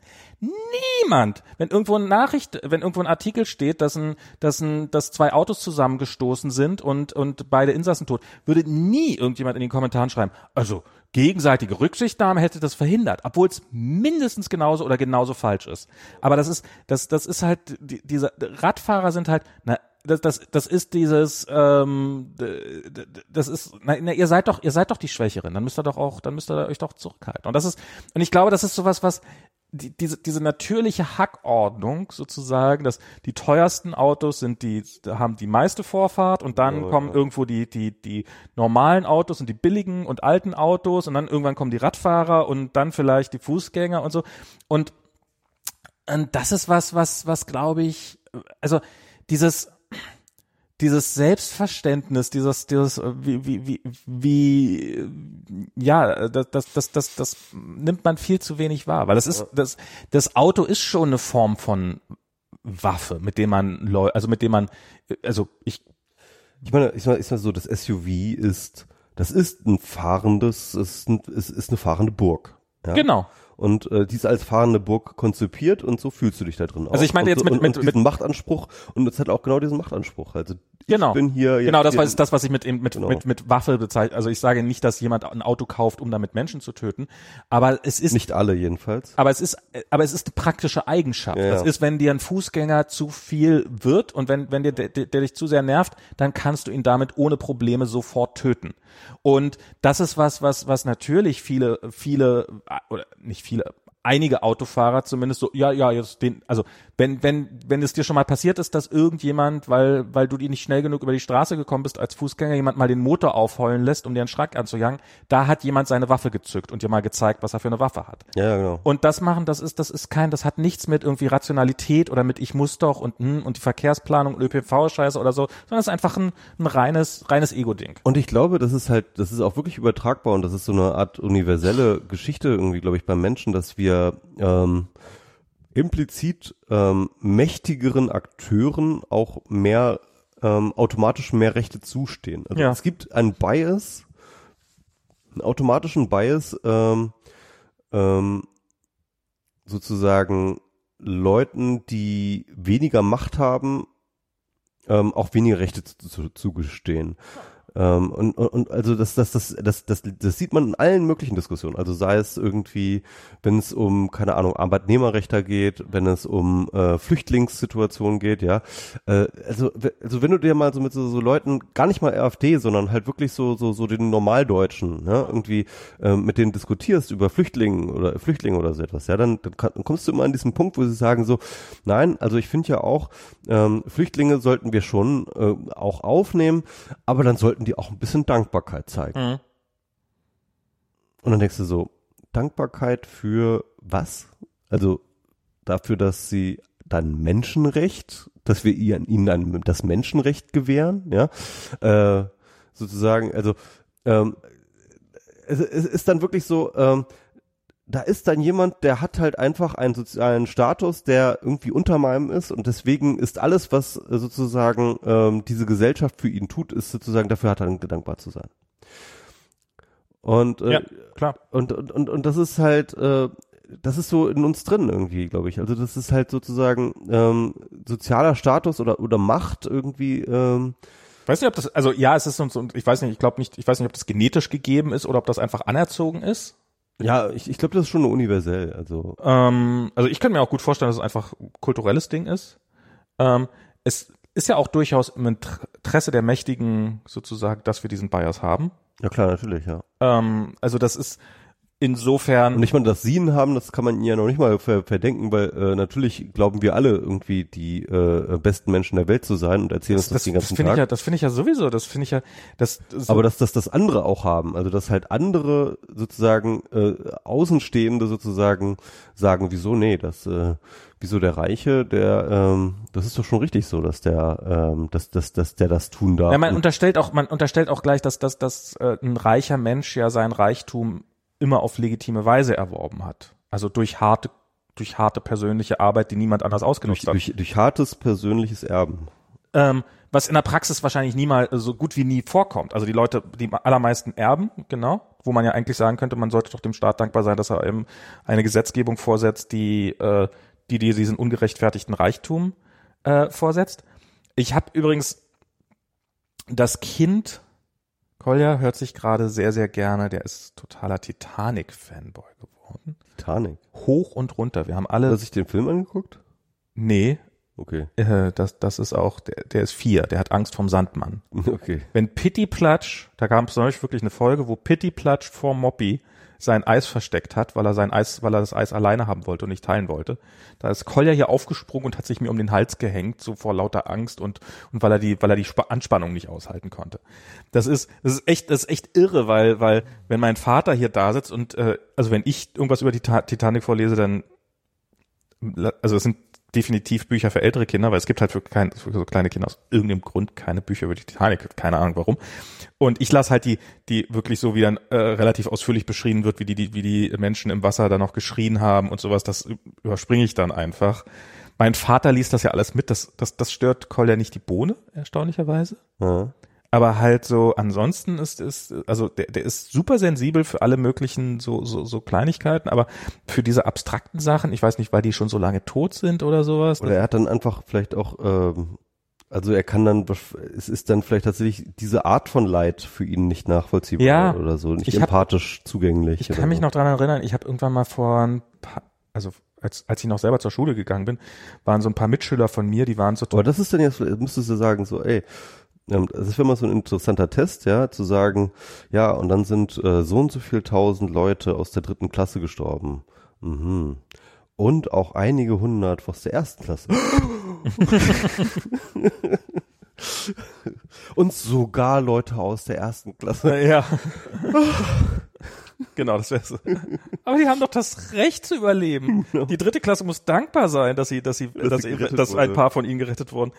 Ähm, ja, keine Ahnung. Ich, ich kann mich noch erinnern, wie gesagt, Ich, ich meine, im Endeffekt, äh, der Film Titanic geht ja genau so aus. Ne? Also sie, die, die, die, ähm, Die Reiche die, überlebt. Die, die Reiche überlebt, ja, und der ähm, arme äh, Boy, ne, ähm, äh, der, der opfert sich ja im Endeffekt für sie. Ne? Das ist ja diese, diese Szene ganz am Ende. Ja. Also wenn ich jetzt mit Titanic Spoiler, der, der tut mir gar nicht das leid. Schiff geht unter. Ähm, genau. das ist eine Überraschung, das Schiff geht unter. Nein, also sie, sie, sie treibt dann ja auf so einer großen Tür, ne? Ja, ja. Irgendwie so, äh, sie kann sich auf diese Tür retten und, ähm, und, und, und er versucht dann halt, er klammert sich an diese Tür und versucht dann halt auch drauf zu kommen, aber dann merken sie, dass halt äh, sie die beiden nicht tragen kann. Das heißt, also er lässt es so und ähm, friert dann halt an der Tür fest. Ja, so.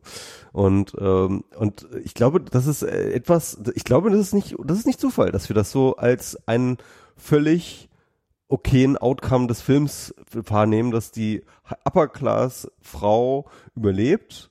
Ne, und der äh, und und und und und der äh, und und und der ähm, unter äh, unterprivilegierte Class Junge sozusagen sich dafür auch opfert. Das ist Ja. das ist äh, die natürliche Ordnung der Welt. Ja, bist du, also was, was, also so das, was, was ich sagen wollte, wie gesagt, als ich noch zur Schule ging, ein paar Mitschüler von mir interessierten sich extrem für den Krieg und hatten sehr viel Kriegs, so Zweites Weltkriegs, kannten alle Schlachten hin und vor und rückwärts auswendig. Und ich erinnere mich, dass ein, jemand aus meiner Schule dann irgendwann mal zu mir so irgendwann so, äh, neulich ist mir das erste Mal aufgefallen, also, also ist mir klar geworden, dass es ja wirklich, was das wirklich bedeutet, im Krieg sterben ja Menschen. Wow. Und das ist, ähm, und, und er meinte so, ja, mir ist schon klar, dass das jetzt Galaxy Brain. das ist jetzt, das ist jetzt ein ziemlich absurder Gedanke ist, aber das ist halt so, wenn du halt über Schlachten und Strategien und weiß der Teufel und sowas diskutierst Panzer und dies und Panzer und ha, ha, dann, dann, dann kann ich mir schon vorstellen, dass es relativ leicht ist auszublenden, dass all diese Stra genialen Strategien, die da eingesetzt werden, im Endeffekt nur dafür da sind, möglichst viele Menschen von der Gegenseite, möglichst äh, oder möglichst vielen Kindern von der Gegenseite ihre Väter zu nehmen. Hm. Und ähm, und ich glaube, so ähnlich ist das hier bei Kolja auch, dass er, er weiß schon, dass dieses Schiff untergegangen ist und dass da viele Leute an Bord sind, aber es ist trotzdem noch für einen Vierjährigen glücklicherweise zu abstrakt, weil ansonsten könnte er nachts nicht mehr schlafen. Ähm, und und äh, Ti- Ti- Titanic, genau. Und und ich habe so gedacht, naja, vielleicht war ja auch, äh, keine Ahnung, der Untergang der Titanic, da sind ja auch viele Milliardäre bei gestorben. Und äh, ich frage mich, ob so sehr reiche Leute sind ja für eine Gesellschaft schon mal prinzipiell dadurch gefährlicher, dass sie einfach viel, viel mehr Einfluss auf diese Gesellschaft haben durch ihr Geld. Ich und du, wir sind für so eine Gesellschaft null gefährlich, weil wir haben null Geld oder nicht genug, nicht ansatzweise genug Geld, um uns nennenswert Einfluss zu kaufen. Du vielleicht nicht. Ähm, wohingegen sehr, sehr reiche Leute wie Jeff Bezos oder weiß der Teufel, Mark Zuckerberg oder äh, auch irgendwelche Erben. Ich meine, dass allein diese, diese, diese, diese, äh, hier, wie, die, die, wie heißen die, die, die Hohenzollern-Erben, die, die nachfahren, das dass, so dass, dass die es schafft, also, dass irgendjemand mit denen redet. Also, dass da, dass ich, dass wenn die dann irgendwie ankommen, so, wir hätten gern für diese Schlösser, die unseren Vorfahren irgendwann mal gehört haben, die sie sich durch Raubrittertum angeeignet haben, dafür hätten wir jetzt gerne Nutzungsrechte und wir hätten Ja, also das so kann man das jetzt nicht sagen. Ne? Also die, die Hohenzollern haben ja äh, jahrhundertelang den Kaiser gestellt. Ja, also Ja. äh, das ist ja schon auch eine Leistung. Ja, das, das, Das ist, ja ja, auch mal anerkannt werden. Aber ähm, deren Vorväter waren reich. Ich meine, wieso, wie, da müssen sie jetzt auch reich sein. Das ist so und und da, aber dass ich dass, dass, dass, dass sich die Bundesregierung überhaupt die Mühe macht, mit denen zu reden. Also dass da nicht jemand hingeht. und dann, wenn, sie, wenn er aufhört zu lachen und die was sagen wollen, dann einfach weiterlachen. Das also, ist, ich meine, ähm, ich finde ja, ähm, also es ist wäre noch das Schönste, wenn sie jetzt sagen, so eigentlich sind wir immer noch, haben wir immer noch Anspruch auf den Kaiserthron. eigentlich gehört das alles uns. genau, eigentlich. Merkel muss weg, ich muss hin. Der ist ja in der CDU, der Hohenzollander, ne? Äh, Ähm, ähm, aber äh, was, was ich, äh, genau, was ich nämlich erzählen wollte über den Zusammenhang mit der Titanic. Ähm, ich gucke nämlich, jetzt habe ich gerade endlich Ja, äh, die alte Serie Ganz an. kurz, ja. aber meine Theorie kurz, ob vielleicht dieses plötzliche Sterben der Milliardäre die Welt aber an sich irgendwie vielleicht sicherer gemacht hat, weil halt so so ein Haufen Geldadel, Geldmacht plötzlich einfach weg vom Fenster war und und bis mir dann eingefallen ist, dass das ja alles dann vererbt worden ist und dass es ja bestimmt, dass das das Geld ja dann irgendjemand anders in die Hände gefallen ist, der wahrscheinlich Genau, genauso also- wenig damit umgehen konnte. Und genau hier ist der Einsatz, weil ich, ich habe jetzt nämlich gerade angefangen, eine etwas ältere Serie zu gucken, und zwar Downton Abbey. Hast du die gesehen? Ja. Also und ich habe so ein ähm, bisschen die fängt ja, die fängt ja sozusagen genau da an, wo die Titanic gesunken ist, ja. Und das ist ja sozusagen, sie kriegen ja sozusagen in der ersten Folge kriegen sie diese Zeitung? Okay, ähm, sozusagen, oh, die Titanic ist gesunken und daraus Ja. ergibt sich das ganze Drama, weil nämlich auf der Titanic ja diese äh, zwei Erbfolgen, äh, zwei, zwei, äh, zwei, so, zwei okay, Erben ja, ja. von dem äh, Anwesen von Downton Abbey, also also Downton Abbey ist halt sozusagen dieses Haus, dieses die, die, diese diese Grafschaft oder was weiß ich, was das da ist, ähm, von diesem Lord Mhm. ähm, äh, und äh, das ist halt sozusagen in, in, in dieser, ähm, sag ich mal, in dieser Übergangsphase, ne, wann war das? 2012, äh, 1912 oder so? Ja, Oder 2012 war das da. Äh, genau, für, für 1912 oder so, wo die Ja, ja. Titanic ist, oder 2014, glaube ich, war das. 12. Äh, 12, ja? Bin mir ziemlich sicher, dass 12. Ich Ja, mal nach, aber auf jeden Fall, auf jeden Fall äh, halt in dieser Zeit, sag ich mal, wo halt äh, irgendwie da allen das äh, 18., äh, das 19. Jahrhundert noch in den Knochen steckte, aber im Endeffekt schon sozusagen die moderne Zeit schon eigentlich begonnen hatte. Und äh, aber und, und im Endeffekt sozusagen auf diesem alten äh, Gra äh, Grafschaftsanwesen Downton Abbey äh, geht, gehen halt die Uhren auch noch ein bisschen anders. aber guck ne? nicht Downton Abbey. ist gut. Ich find's richtig gut. Macht Spaß. Also vor allem, weil es halt sozusagen genau diese ähm, ähm, die, die, äh, diese Übergangszeit halt so schön und diese Konflikte, die ran und Ich im fand es bis zu Endeffekt, einem gewissen Punkt auch okay, aber irgendwann und im Endeffekt geht geht diese ganze Serie darum, dass dieses Anwesen sozusagen, dass es jetzt so eine Erbstreitigkeit gibt, Ja. ne? weil halt eben äh, diese beiden Söhne oder die oder diese nicht, das waren nicht Söhne, sondern irgendwelche Cousins oder sowas, ja, die sind halt äh, beide gestorben bei äh, äh, auf der Titanic und äh, deswegen ist jetzt unklar, wer jetzt das gesamte äh, Vermögen und, und das Haus erbt.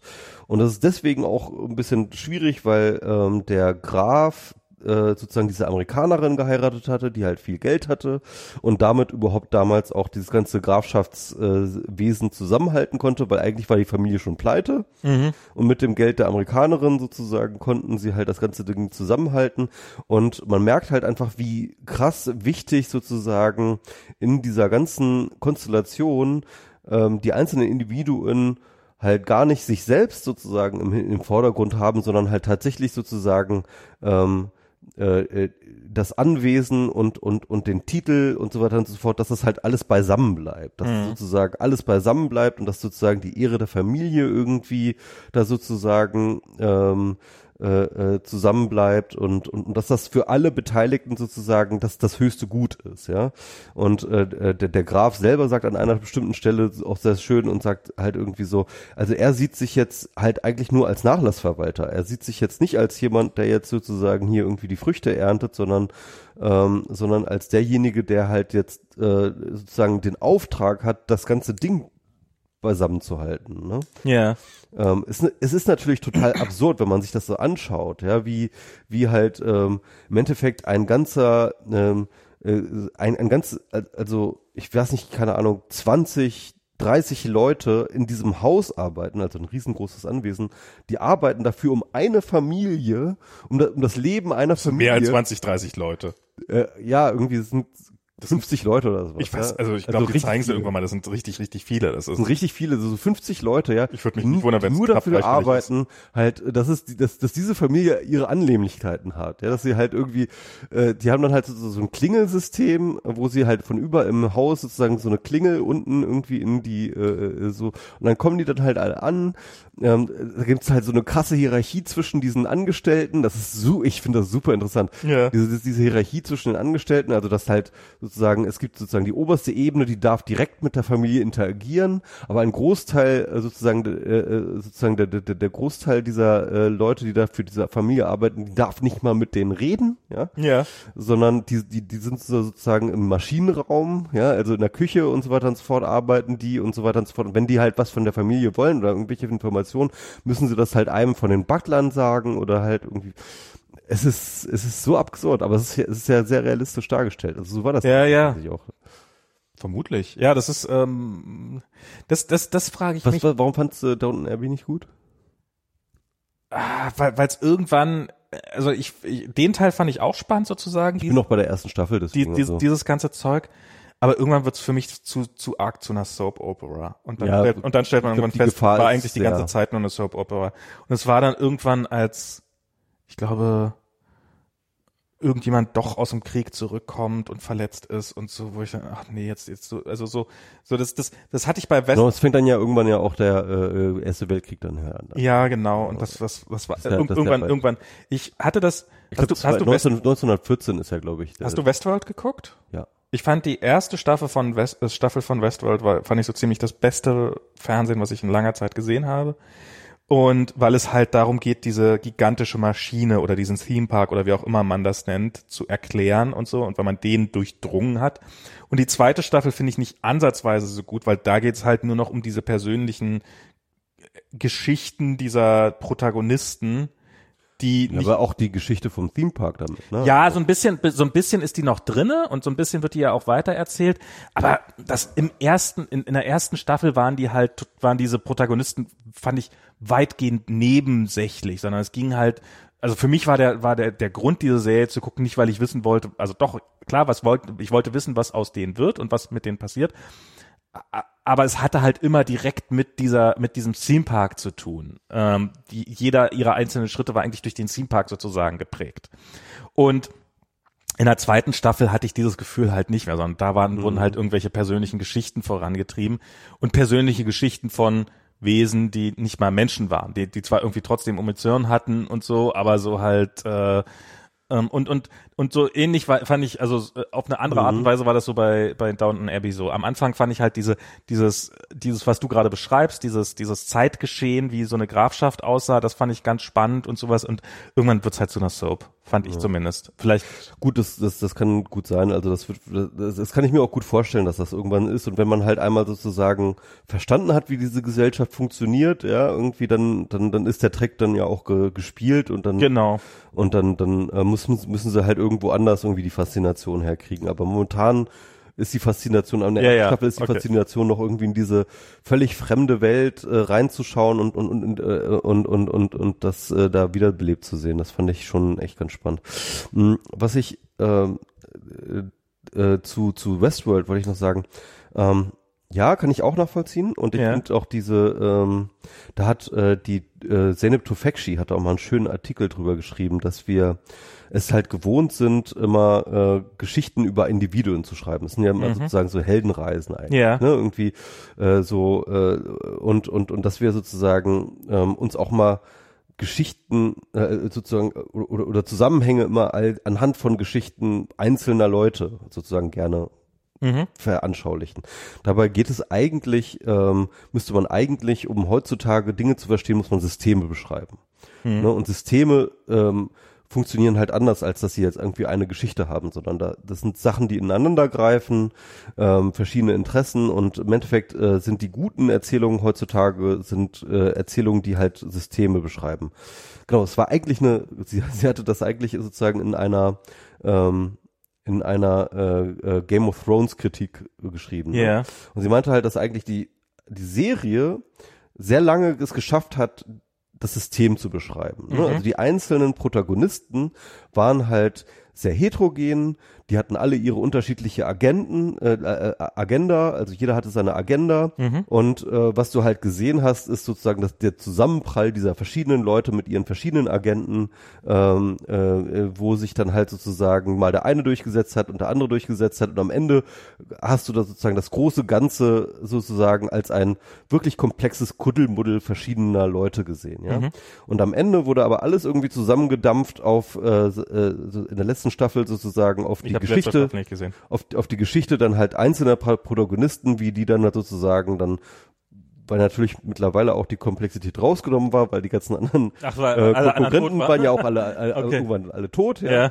Und das wurde dann halt dann irgendwie plötzlich wieder zu so einer eigentlich langweiligen, äh, typischen Geschichte sozusagen. Mhm. Aber der eigentliche Reiz äh, von äh, Game of Thrones war ja eigentlich diese Komplexität von, von, von, Ja. von, von politischen Kontrahenten ähm, durch äh, äh, ähm, äh, darzustellen, wo halt eben nicht der eine mit dem Masterplan sich durchsetzen konnte, sondern wo der eine den Zug macht und der andere den Zug verhindert und dann wieder der nächste den Zug macht und der nächste, wie halt die Welt wirklich Mhm. ist. Ne? Und, ähm, und das, deswegen kann ich das auch nachvollziehen. Bei ähm, äh, der ersten Staffel von ähm, Westworld hatte man Wobei, da, da, da finde ich auch nochmal so, der, der, bei Westworld war auch nochmal in der ersten Staffel, was, da, was den Reiz so ausgemacht hat, war das Rätsel. Ja, weil, Ja, ja, klar.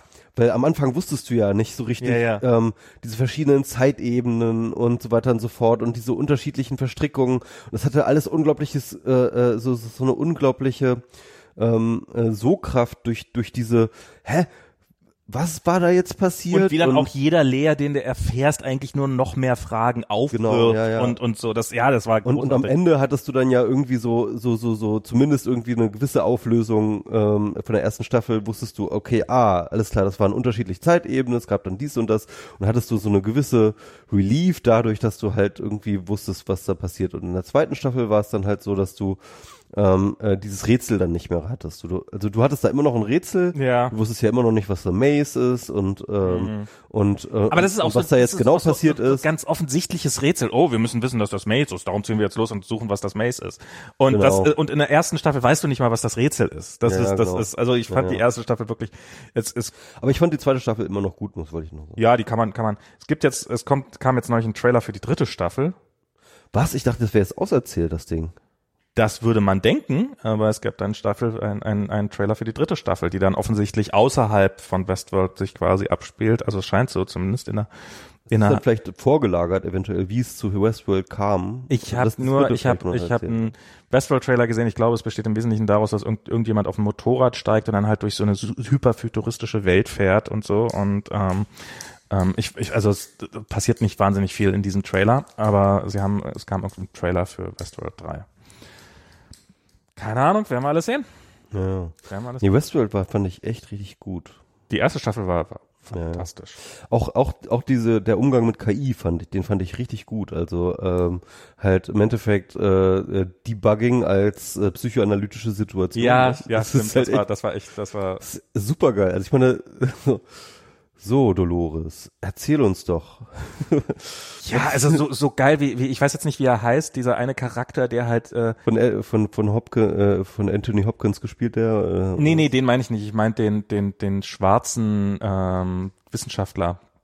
Ah, ja, ja, ja, genau. Ähm, Der- Wie hieß denn der nochmal? Ich weiß der, nicht. Der, der hat ja eigentlich zwei Namen. Äh, Genau, gehen wir mal kurz, also jetzt mal bitte überspringen, falls ihr das noch, falls ihr es noch nicht gesehen habt und das wissen wollt, dass der halt, so, jetzt müsst ihr wirklich weiter sein, dass er halt se- selber nicht kapiert hat, dass er ja selber nur eine Maschine ist und Ja, selber genau. und, und so diese, diese ganzen Sachen und äh, das ist schon das ist so, so diese und, und viel- dass du es auch nicht weißt und dass man wirklich gute Philosophie ja, ja, drin. finde ja, ja, Also das ist, echt, das, äh, ich macht hab, schon ich hab die echt. Hast du Tschernobyl? Haben wir über Tschernobyl eigentlich schon geredet? Nee, Hast aber habe ich gesehen, ja. Hast du gesehen? sehr gute, sehr gute Serie. Auch sehr, sehr gute Serie. Auch eine Serie, die ein System beschreibt und nicht so sehr die einzelne Da stehe ich ja total gerade drauf, also so, so Serien, die halt ähm, wirklich sehr, sehr akkurat versuchen, irgendwelche geschichtlichen Ereignisse, die gar nicht so weit her sind, Ja. äh, zu rekonstruieren. Äh, Und da hat Tschernobyl auf jeden Fall auch nochmal richtig ähm, einen Standard gesetzt, ne? Ja, ohne Frage. Ja, auf Äh, jeden was, Fall. was gibt's denn noch für eine Serie, die so in die Richtung geht, wenigstens? Also ich Beispiel jetzt gerade äh, schaue ich The Loudest Voice äh, über Okay. den Aufstieg von äh, Fox News, also im Endeffekt Okay. äh, Roger Ailes, also Okay. die Geschichte von Roger Ailes. okay, will, will man das gucken? Ähm, jein, also das ist nicht so gut wie äh, Tschernobyl, aber ich fand es halt schon ganz informativ. Also Ja. ich mag es halt, es ist, natürlich erzählt es halt grob die Geschichte von Fox News und wie das äh, zustande kam und was da alles so passierte. Aber natürlich äh, merkt man der Serie schon an, dass sie sehr, sehr tendenziös aus einer sehr, sehr äh, ähm, äh, klaren Perspektive geschrieben ist. Viel mag da richtig sein, viel mag da auch übertrieben sein. Ähm, äh, äh, und äh, aber es ist ja auch sch- alleine schon, ich, ich, ich fand es ganz gut, viele Leute haben drüber gelästert, aber ich fand es ganz gut, äh, Russell Crowe in der äh, in der Rolle von Roger Ailes. Ne? Und Roger Ailes war ja ein richtig fetter alter Typ, Ja. so ein richtig hässlicher, fetter alter Typ, ja. Ja. Und, und äh, Russell Crowe, ich meine, wer ihn sich noch erinnert in Gladiator oder so, Ja. ja, das ist schon auf jeden Fall ein Weg, ne? ähm, Ich- ich- und ich finde, er macht das gut. Also ich Okay. finde, er, er macht das überzeugend. So. Ich, ich weiß nicht, ja, keine Ahnung. Ich habe irgendwann mal, ich weiß jetzt nicht mehr, wie sie heißt, so eine Irak-Kriegsfilm habe ich mal gesehen, äh, Serie gesehen. Die war damals, die fand ich, Ja, ja, ich habe ich habe ich äh, hab's Ähm. nicht gesehen. Ich habe glaube ich die erste Staffel, äh, Folge gesehen oder so. Ich fand ich nicht so gut. die fand ich damals ziemlich grandios. Würde ich mir vielleicht jetzt nochmal angucken. Äh, Bei manchen solchen Serien, das waren so fast die ersten Serien, die ich damals auf Englisch gesehen habe, wo mein Englisch einfach nicht ansatzweise gut genug war, um die, um das wirklich vernünftig zu verstehen. Und ähm, inzwischen ist mein Englisch so gut, dass ich halt solche Serien auch problemlos gucken kann. Und äh, ich glaube, bei vielen von diesen Serien habe ich damals höchstens so ein Drittel verstanden oder sowas. Und ähm, insofern, aber das Das war mir nochmal Lost angucken. Ich glaube, das Lost war meine, die war für mich die erste Serie, die ich mir auf Englisch angeguckt habe. Lost hatte ich damals so null, null gehuckt. Wirklich so, das habe ich, Das war ja auch die erste Serie, die so richtig dieses, ähm, sag ich mal, über viele Staffeln hingezogene Narrativ sozusagen. ja, aber alle um mich herum so, oh, Lost ist so geil, Lost ist so geil und so. Und dann, und dann, äh, und dann habe ich irgendwie damals mit Johnny und Tanja hier bei, bei Spring, die so, oh, Lost und guckst fast. Und dann habe ich angefangen, Lost zu gucken und dann habe ich so irgendwie so, ja, äh, ähm, ja, und dann so, ja, ich finde das irgendwie, ja, du musst ein paar Folgen durchhalten, dann- wird's so total geil und so. Und so, ähm, ja, ich find's jetzt immer noch nicht so geil. Ja, so ab Folge sieben. Nee, Ich bin jetzt so am Ende der ersten Staffel und ich find's immer noch nicht.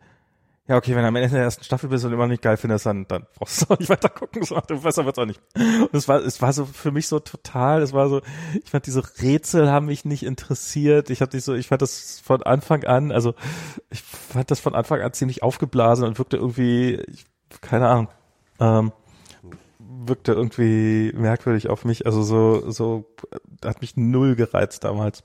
Hm, okay. Ja, also, also mich hat das schon irgendwie fasziniert. Ist halt so, so Mystery-Kram, ne? Und, Ja, ähm, vielleicht das hat mich- Und es, vor, allem hat es mich fasziniert, weil es halt wirklich damals, es war einfach die erste Serie, wo du halt einfach nicht irgendwie sozusagen so, die einzelnen Folgen waren irgendwie in sich abgeschlossene Sachen und die, äh, äh, äh, und die, und die Staffeln waren keine abgeschlossenen Sachen, sondern es war wirklich eine Story, die sich über viele Staffeln sozusagen immer weiterentwickelt hat, ne? Und das, das war damals einfach, das war einfach damals neu und das war irgendwie krass, weil das halt dich wirklich reingezogen hat in so eine, in so eine Welt, die halt immer komplexer wurde.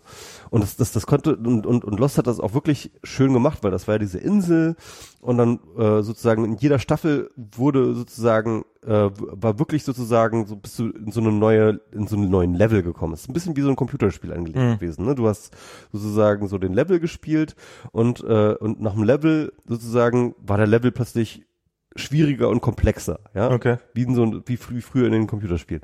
Und äh, und, und so war es Lost angelegt. Also Du hattest sozusagen diese Story, da hattest du die Konflikte in, innerhalb der, der, der Staffel und äh, diese Konflikte waren dann am Ende der Staffel dann irgendwie gelöst und dann in der nächsten Staffel plötzlich merkst du, dass dieser Konflikt eigentlich total totaler Subkonflikt war von einem viel größeren Konflikt, ja. Und du, der, der, der Böse in der ersten Staffel war eigentlich nur so ein Handlanger von dem, ähm, äh, von, von den eigentlichen äh, Systemen, Mhm. das da irgendwie ist, so. Und, das, und, und so wurde dann so, sozusagen diese, diese Insel wurde immer komplexer und immer, und, und, und die, und die Rätsel wurden immer, immer komplexer und, und das, das, das, war, das hatte schon einen Sog auf mich, also muss ich Ja, schon sagen. auf mich Ich war dann aber total en, enttäuscht, als dann die Auflösung kam. Ja, das, das, das fand ich damals sehr lustig, dass alle so enttäuscht waren. Hat mich äh, so, eine Mischung aus Schadenfreude und war es nicht offensichtlich. Okay. Ähm, ja, ja, klar. Ja, nee, klar. Und dann ähm, ähm, ist das natürlich so, dass du dann halt irgendwie als äh, Autor, als äh, Serienautor, dann fängst du halt an, halt sozusagen diese ganzen Fäden zu spinnen. Das ganze System wird immer komplexer und am Ende stehst du dann, also gerade so Mystery-Sachen und hast du halt tausend Rätsel aufgemacht, die du nicht gelöst hast und dann musst du irgendwie, am Ende willst du die Leute nicht dastehen lassen mit nichts, sondern du willst halt ja so ein irgendwie Pyramidensystem. Ja, man man ersetzt die eine, äh, so die, die man bezahlt, äh, wo, wo man die ersten Gewinne daraus Ja, auslöst, genau. dass man die nächsten, Ja, dass man ja. das Geld der nächsten einnimmt. So ist in gewisser Hinsicht ein Pyramidensystem. äh, und äh, das kann auch nicht anders enden als im zusammen Die einzige- als zu Tränen. Die einzige Mystery-Serie, die das irgendwie gut gelöst hat am Ende, ähm, Ja. wo das, wo das Ende mich nicht enttäuscht hat, ja, Ja. also ähm, äh, war, ähm, äh, wie hieß denn das nochmal? Scheiße. Ähm, die, the, oh, fuck. Da ist, ist, ist mir der Name entfallen.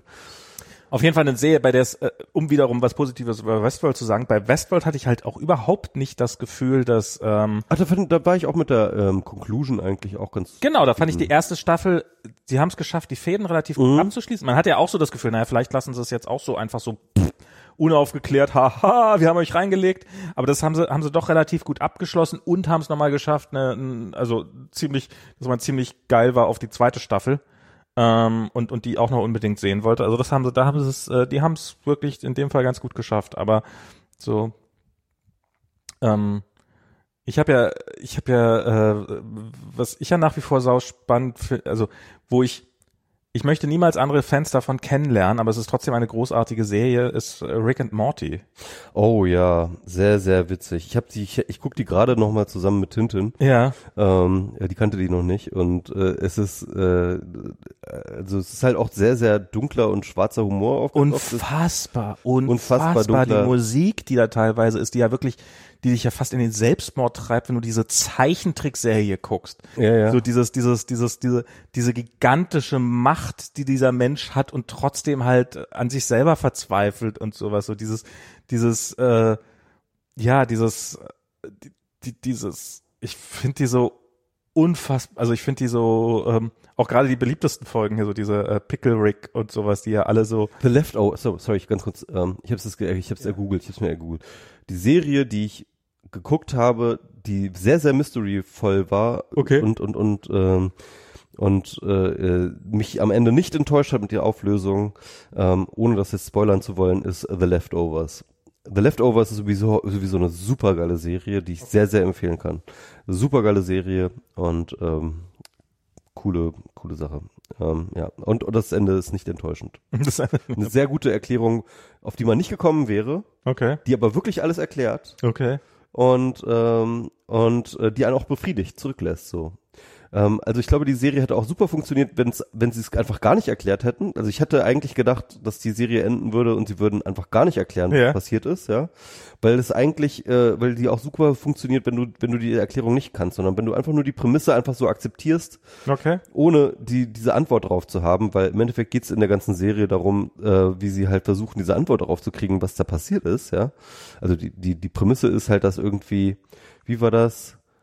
Ähm, ich glaube, sieben Prozent oder, oder, oder, oder zehn Prozent oder sowas der gesamten Weltbevölkerung Ja. ist einfach weg. Okay. Also auf den, von heute auf morgen ist einfach Und das erklären sie in der letzten Folge? Genau. Was da Okay. passiert ist, äh, erklären sie in der, und die sind einfach weg sozusagen und äh, zwar und die sind völlig random. Und das, Ja. das, das ist das Krasse. Also es ist nicht irgendwie, äh, keine Ahnung, äh, die Leute mit braunen Haaren, die Leute mit äh, so und so viel Schulden oder was weiß ich so, sondern es gibt keinerlei sozusagen keinerlei Anhaltspunkt. Es ist völlig random, ja, äh, äh, wer, wer halt verschwindet. Und die ganze Serie, die basiert natürlich, einerseits wollen sie natürlich alle wissen, was da passiert ist, andererseits, äh, sie wollen wissen, wo die hin sind, ne? alle trauern, alle sind völlig verstört, ähm, und das ist halt ein, sozusagen dieses riesige Sozialexperiment und alle fragen halt, warum? Und, und, und, und, und, und, ähm, und das Interessante an dieser Serie ist halt nicht irgendwie, wie sie dann halt von einem Mysterium zum anderen pass äh, gehen, so, so, so wie man das halt so normalerweise findet, weitergeht. sieht, sondern, sondern wirklich, wie Leute einfach anfangen, in ihrer Psycho, äh, in ihrer Trauer und in ihrer Hilflosigkeit nach einer Antwort zu suchen, Ja. halt dann alle möglichen spirituellen Wege ausprobieren und, und, und, äh, dann sich neue Sekten entstehen und, Okay. und, und, und Konflikte in den Familien und so weiter und so fort. Dann gibt's natürlich irgendwie die Familie, die völlig verschont ist, ja, Ja. die, von denen alle da sind. Dann gibt's die eine Frau, die alle ihre Kinder und ihren Mann und alles verloren hat, ja. Ja. Und weil es halt einfach random ist, ja. Ja, klar. Und, ähm, und, und, und alle sind plötzlich so auf so einer Sinnsuche, ja. Weil, weil sie halt vor so einem fucking Rätsel gestellt werden, so und, und, und, äh, und diese Serie ist auf so einer spirituellen Ebene einfach äh, wahnsinnig, also es ist eine wahnsinnig gute Serie, ähm, The Leftovers, also genau, ganz kurz nochmal ein, So, einwirken. aber ich fürchte, wir müssen auch demnächst langsam. Ja. Aber ganz kurz zu Rick und Morty. Ich habe letztens nämlich nochmal diese eine Folge, das ist meine Lieblingsfolge von Rick und Morty, wo, ähm, wo sie in dieser Simulation sind. Also, wo, wo Rick feststellt, ähm, sie sind in dieser Simulation Ach so, und und dann Morty Bescheid sagen will, ist noch eine relativ frühe Folge in der ersten Staffel, glaube ich. Ähm, äh, ich glaube vierte Folge in der ersten Staffel. Und ähm, ähm, Morty dann darüber äh, äh, äh, Bescheid geben will, Vorsicht, wir sind in einer Simulation von Außerirdischen, die halt eigentlich äh, sozusagen irgendwelche Geheimnis von ihm Informationen wollen. Ja, von, ja, ja, Geheimnis ja. von ihm wollen. Das Geile ist dann halt, dass halt irgendwie der der, äh, der, der Schwiegersohn von ihm, äh, das ist dieser ja, wie heißt er denn nochmal? Ich vergesse mal. Jeffrey, glaube ich, oder so heißt der. Hm, ähm, kann sein. der ist so ein bisschen doof, ne? So, so, so, so ein bisschen so dieser Durchschnitts. das ist immer der Charakter, als der ich mich sehe am ehesten. Okay. Also, Ja, auf jeden Fall, der, äh, der wurde irgendwie ähm, aus Versehen auch mit in die Simulation gesu- gesaugt und das stellt dann die, die, die Aliens stellen das irgendwie fest, oh, wir haben jetzt diesen Typen auch noch reingesaugt. ach ne? stimmt, dann setzen sie dann- auf drei Prozent runter. Genau. Und dann sagen sie, ja, äh, ist egal, dann gibt ihm irgendwie drei Prozent äh, Simulationspower so irgendwie und äh, wir lassen uns auf Rick und Morty konzentrieren oder auf, auf Rick kon konzentrieren. Und äh, das Geile ist dann halt irgendwie, er, er ist dann in so einer Welt, wo er halt sozusagen, er fährt so mit dem Auto zur Arbeit, irgendwie das Haus, die Häuser, an denen er vorbeifährt, wiederholen sich die ganze Zeit. So im Auto, äh, macht dann das Radio auf an und dann sagt dann so wie die Stimme im Radio, Hallo, hier ist das Menschenradio. Wir spielen jetzt Menschenmusik. Und dann halt so, so eine super einfache Melodie, so bi, lü, lü, lü, lü, lü. Und, und er sitzt so am Steuer und sagt so, Menschenmusik. Ganz cool eigentlich. das ist so geil. Das ist Oh die Gott, geilste die- Folge auf jeden Fall. Aber das sind, das sind echt so, das sind so krasse, also so, so, super intelligent auch diese, äh, diese Serie, ne? Also, ja, aber auch so diese eine Folge, wo er sich am Ende erschießen will und das nur nicht schafft, weil er zu betrunken ist und so. Das ist, ja, ist schon auch sehr dunkel, ja. oh, das ist echt düster. Aber, aber die dritte Staffel, die fand ich richtig, richtig scheiße. ja, äh, weiß ich nicht, wieso. Also die war, also das war, die war erstens überhaupt nicht mehr witzig. Okay. Und ähm, die hat halt die ganze Zeit damit gespielt, dass eigentlich Rick ja total ähm, äh, sozusagen äh, allmächtig ist, mehr oder weniger, ne? Irgendwie. Ja. Und äh, die haben da sozusagen das so weit getrieben, dass es dann irgendwann, also es ist, es fühlt sich so an wie so ein äh, Computerspiel, das du spielst mit allen Cheats, ja. Kannst durch Wände gehen, bist du unsterblich und so weiter und so fort. Und, und, und, und, so- fühlt sich die ganze Serie, die ganze dritte Staffel an irgendwie. Das ist irgendwie so ein bisschen, also so als ob die äh, Writer so ein bisschen an ihren eigenen Prämissen sich langweilen. An den Grenzen dieser, dieser, die, die, die, die nicht existieren. Genau. Und es thematisiert auch genau diese, äh, diese Prämissen immer. Ja. Diese eine Folge, wo er dann gegen Obama kämpft, ne? Ja, ja, ja, ja, ja, ja. Also so äh, Obama äh, äh, be- bekämpft ihn dann halt so mit allen Mitteln, weil er halt so allmächtig ist und er kann das äh, und, und Obama kann das nicht akzeptieren, dass sozusagen äh, die, die USA nicht die souveräne Power ist, die sie ist und Ja. dann ähm, entspringt sich dieser Fight zwischen. Der ist dann irgendwie in einem Detail schon auch ganz lustig irgendwie, äh, aber äh, Ich, fa- ich fand die, äh, ist mir, ist Ja. mir gar nicht aufgefallen. Also ich wollte es nochmal gucken, eventuell, vielleicht Mhm. gucke ich es mir nochmal an und dann, äh, aber es kommt jetzt bald eine neue Staffel auch raus. ja, ja, die, die haben ja irgendwie, das ist ja nicht mehr nur noch eine Staffel, die haben ja irgendwie 100 Folgen oder sowas gleich beauftragt oder sowas. Also das ist nicht, es ist nicht irgendwie nur eine Staffel, sondern die haben die nächsten fünf Jahre oder sowas. Äh, Echt, ja? da- also Wollen ja, ja. so ein Simpson-Ding draus machen, oder? Ich habe keine Ahnung. Ich habe keine Ahnung. Ich weiß nicht, ob es eine gute Idee ist, aber ähm, Ja, also wenn es bei der dritten Staffel so weit, wie bei der dritten Staffel weitergeht, dann bitte nicht. Also, ja, muss ich nochmal gucken. Ich fand die, ich glaube, ich fand die die ersten Folgen in der ersten Staffel fand ich ein bisschen schwach. Ähm, aber ja.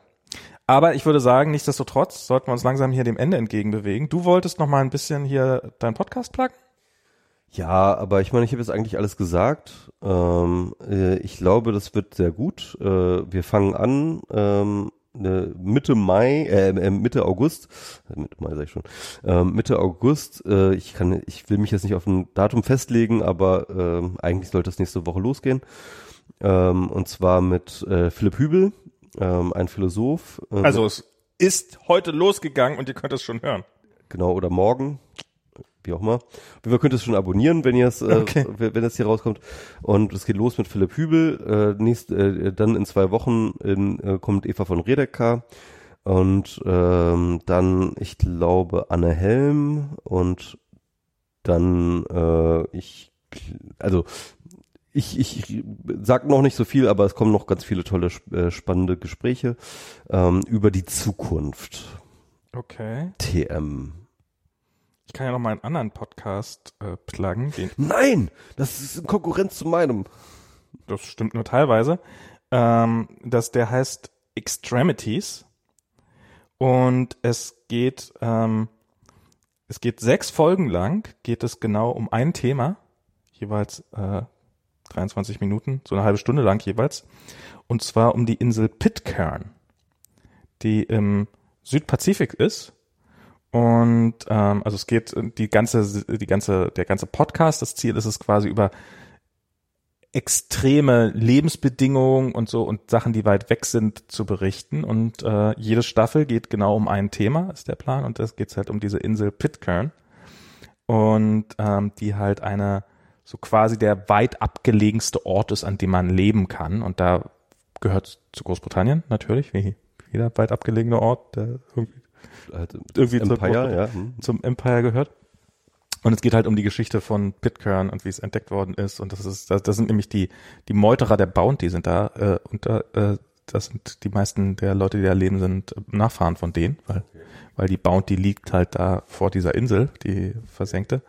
Und ähm, hat auch eine sehr düstere Seite, äh, was ich irgendwann Also so eine Pirateninsel eigentlich. So, so eine äh, Pirateninsel, die aber irgendwie zu Großbritannien gehört und eigentlich ist alles ganz nett und man denkt sich so, ach, eigentlich könnte man da ganz gerne leben, bis man erfährt, ähm, dass es auf dieser Insel über Jahrzehnte hinweg äh, als total normal galt, dass Männer äh, zwölfjährige Mädchen mehr oder weniger vergewaltigen. Und äh, das hat mehr oder weniger jeder irgendwann mal gemacht und, äh, und geht dann irgendwann mal die halbe Insel in den Knast und äh, niemand sieht so richtig ein, warum und weiß der Teufel was und so. Und also, aber es ist, ist, eine, es ist, ist, eine, ist, eine, ist eine sehr interessante Geschichte, weil es halt so, halt so am Arsch der Welt ist und halt alles, alles zu einem Problem wird. Also wenn du krank wirst, dann hast du eben trotzdem, also die, die meisten Pitcairner äh, sterben auch nicht auf Pitcairn, sondern in Neuseeland, weil sie halt dann, wenn sie so krank sind, dass sie bald sterben werden, werden sie dann doch noch aufs Schiff gepackt, was sie dann irgendwie nach Neuseeland bringt. Das ist irgendwie eine fünf Tage Die haben, Reise. keine, die haben da keine Krankenhaus oder Ärzte oder was. Die haben da irgendwie drei Ärzte rumsitzen. Äh, ein, ähm, die haben manchmal, also das ist eine der Die wenigen. Ärzte, Ärzte sind alle im Knast. Die, Das ist also das ist ja tatsächlich ein Teil des Problems gewesen bis zu einem gewissen Grad, ähm, weil halt äh, auch die Knastaufseher, also also wirklich auch die Knasteraufseher sind im Knast. Nein. Äh, ah. Und äh, aber die haben da irgendwie, also es gab mal irgendjemand, der war, äh, der ist da hingekommen für eine gewisse Zeit lang und äh, wollte eigentlich nur zwei Wochen bleiben und der war Zahnarzt und der musste dann mehr oder weniger ein halbes Jahr da bleiben, weil dann halt jeder mal äh, jetzt sich mal die Zähne hat sanieren lassen, weil halt vorher über Jahrzehnte kein Zahnarzt da war und solche Sachen. Also Scheiße. Okay, wie ist nicht groß oder was? Äh, da wohnen 50 Leute. Ach du Scheiße. oder sowas, wenn es überhaupt so viele sind. Und äh, halt, es gibt nur Leute im bestimmten Alter, weil halt äh, alle anderen sind halt weg. Die zwölfjährigen Mädchen sind Die alle zwölfjährigen geflogen. Mädchen sind alle weg, sind in Sicherheit gebracht worden. Also es gibt quasi, also es gibt, ja, und nee, weil die, die im gewissen Alter sind dann die meisten in irgendeiner Schule halt. Die werden dann halt irgendwo hin gebracht, wo sie eine vernünftige Schulausbildung kriegen. Und die wenigsten kommen dann wieder. Und, äh, und, darum haben sie Angst, dass sie langsam. Und, und es gibt auch die Verschwörungstheorie, dass das ja, dass ja dieses mit den Vergewaltigungen, dass das ja in Wirklichkeit alles gar nicht stimmen würde, sondern dass das ja nur eine Verschwörung der Großbritanniens sei, ähm, um die Insel auszulöschen, um, end, sich endlich wegen der Bounty zu rächen. Um sich endlich wegen der Bounty zu rächen. ähm, aber, aber das ist jetzt irgendwie echt doof. Jetzt sieht mein Podcaster genehm total uninteressant aus. Nein, überhaupt nicht. So ein anderer, äh, auf der einen Seite so ein total egales Thema wie Pitcairn und auf der anderen Seite die Zukunft, Planet B und äh, hier mal, also ich finde, ich, ich werde deinen Podcast auf jeden Fall hören. Okay, gut. Alles klar. Also Max habe ich schon überzeugt. Ähm, die anderen können sich jetzt sozusagen den Teaser anhören, der jetzt sozusagen nach dem, äh, nach oh, dem Piep kommt. Oder falls so. ich dran denke, den rein, äh, den, den muss ich sofort nach Aufnahme muss ich den hier in die, in die genau, schmeiß es doch einfach gleich. Schmeiß ich den rein. Genau. Insofern äh, bis zum nächsten Mal. Bis in einer Woche, in zwei Wochen, äh, also bis, bis bald. bald. ja, ich wollte jetzt einfach nur nochmal darauf, dass wir diese Folge. Blablabla, genau. Bla, bla, bla, bla. Haha, der Max ist witzig. Tschüss, bis zum nächsten Mal. Tschüss.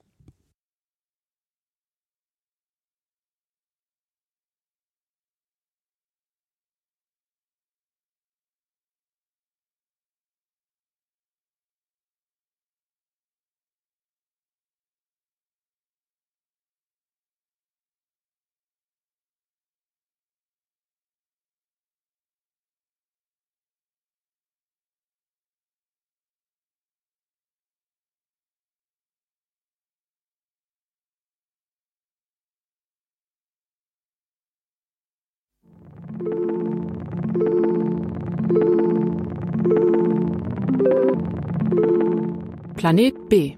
Ideen für den Neuanfang. Neuanfang. Mein Name ist Michael Seemann und ich sitze hier mit Nikolaus Seemack, mein Produzenten ähm, für dieses völlig neue Format. Genau, wir sitzen hier im Studio bei 4000 Hertz und du willst einen Podcast machen. Genau. Ich bin ja schon sehr lange unterwegs mit Podcasts, äh, schon bald seit zehn Jahren. Und jetzt war es einfach mal Zeit, was Neues zu machen. Ich habe mich viel mit Digitalisierung, dem Internet und den damit verbundenen Diskursen und Hoffnungen beschäftigt. Ich war sehr, sehr lange auch eher auf der optimistischen Seite. Ich habe sehr viel Hoffnungen und äh, sehr viel Zukunftsmöglichkeiten äh, in der digitalen Technologie gesehen und das tue ich eigentlich auch immer noch. Aber auch mir wurde die Laune verfinstert äh, über die Zeit. Auch dir. Auch mir, sogar ja, mir. Ja. Ich glaube, am ehesten kann man das an dem Schicksalsjahr 2016 festmachen, wo die Technologien und, und der Nutzen in eine Richtung gekippt sind, die ich für sehr, sehr schädlich halte. Ähm, wir erinnern uns an die Trump-Wahl, wir erinnern uns an den Brexit, wir erinnern uns an die Rolle von verschiedensten Akteuren, die Social Media und den allgemein demokratisierten Diskurs im Internet ähm, als Hebel missbraucht haben, kann man sagen, um sehr krude Vorstellungen davon, wie sie sich die Welt gestalten wollen, äh, umzusetzen. Und das ist, ähm, das hat mich sehr erschreckt. Natürlich gibt es auch andere Probleme im Internet, äh, in der Digitalisierung. Wir erinnern uns an Edward Snowden, wir erinnern uns ähm, an die zunehmende Monopolisierung und die Machtakkumulation der Plattformen. Das sind natürlich alles Themen, mit denen ich mich sehr lange schon beschäftige. Und äh, all das hat zu einer, sag ich mal, negativen Grundstimmung geführt, die mich dann aber wiederum sehr, sehr schnell wieder angenervt hat. Es tun ja so negative Grundstimmungen generell. Ne? Genau. Macht nicht richtig Spaß. Genau, also manche Leute fühlen sich sehr, sehr wohl in der, ähm, in, in der Rolle des Kritikers und des ewigen Kritikers, der halt ständig irgendwie sozusagen an allem rummickelt. Ja. Ähm, ich persönlich finde das immer so, so ein bisschen passiv und defensiv, so ein bisschen so diese Rückzugsgefechte halt ständig zu führen. Und das nervt mich persönlich und ich mich nervt es, in dieser Rolle zu sein. Und deswegen habe ich mir gedacht, wie kann ich wieder einen konstruktiven Diskurs führen, der weder sozusagen in die Naivität eines alles umarmenden Utopisten verfällt, auf der anderen Seite aber auch nicht ähm, halt sozusagen äh, Trübsalblasende Uphill-Battles kämpft, ja, mhm. sondern ich dachte mir, jetzt muss man einfach mal über Zukunft nachdenken, unabhängig davon, ob sie jetzt sozusagen aus dem jetzigen, äh, aus der jetzigen Situation verwirklichbar scheint.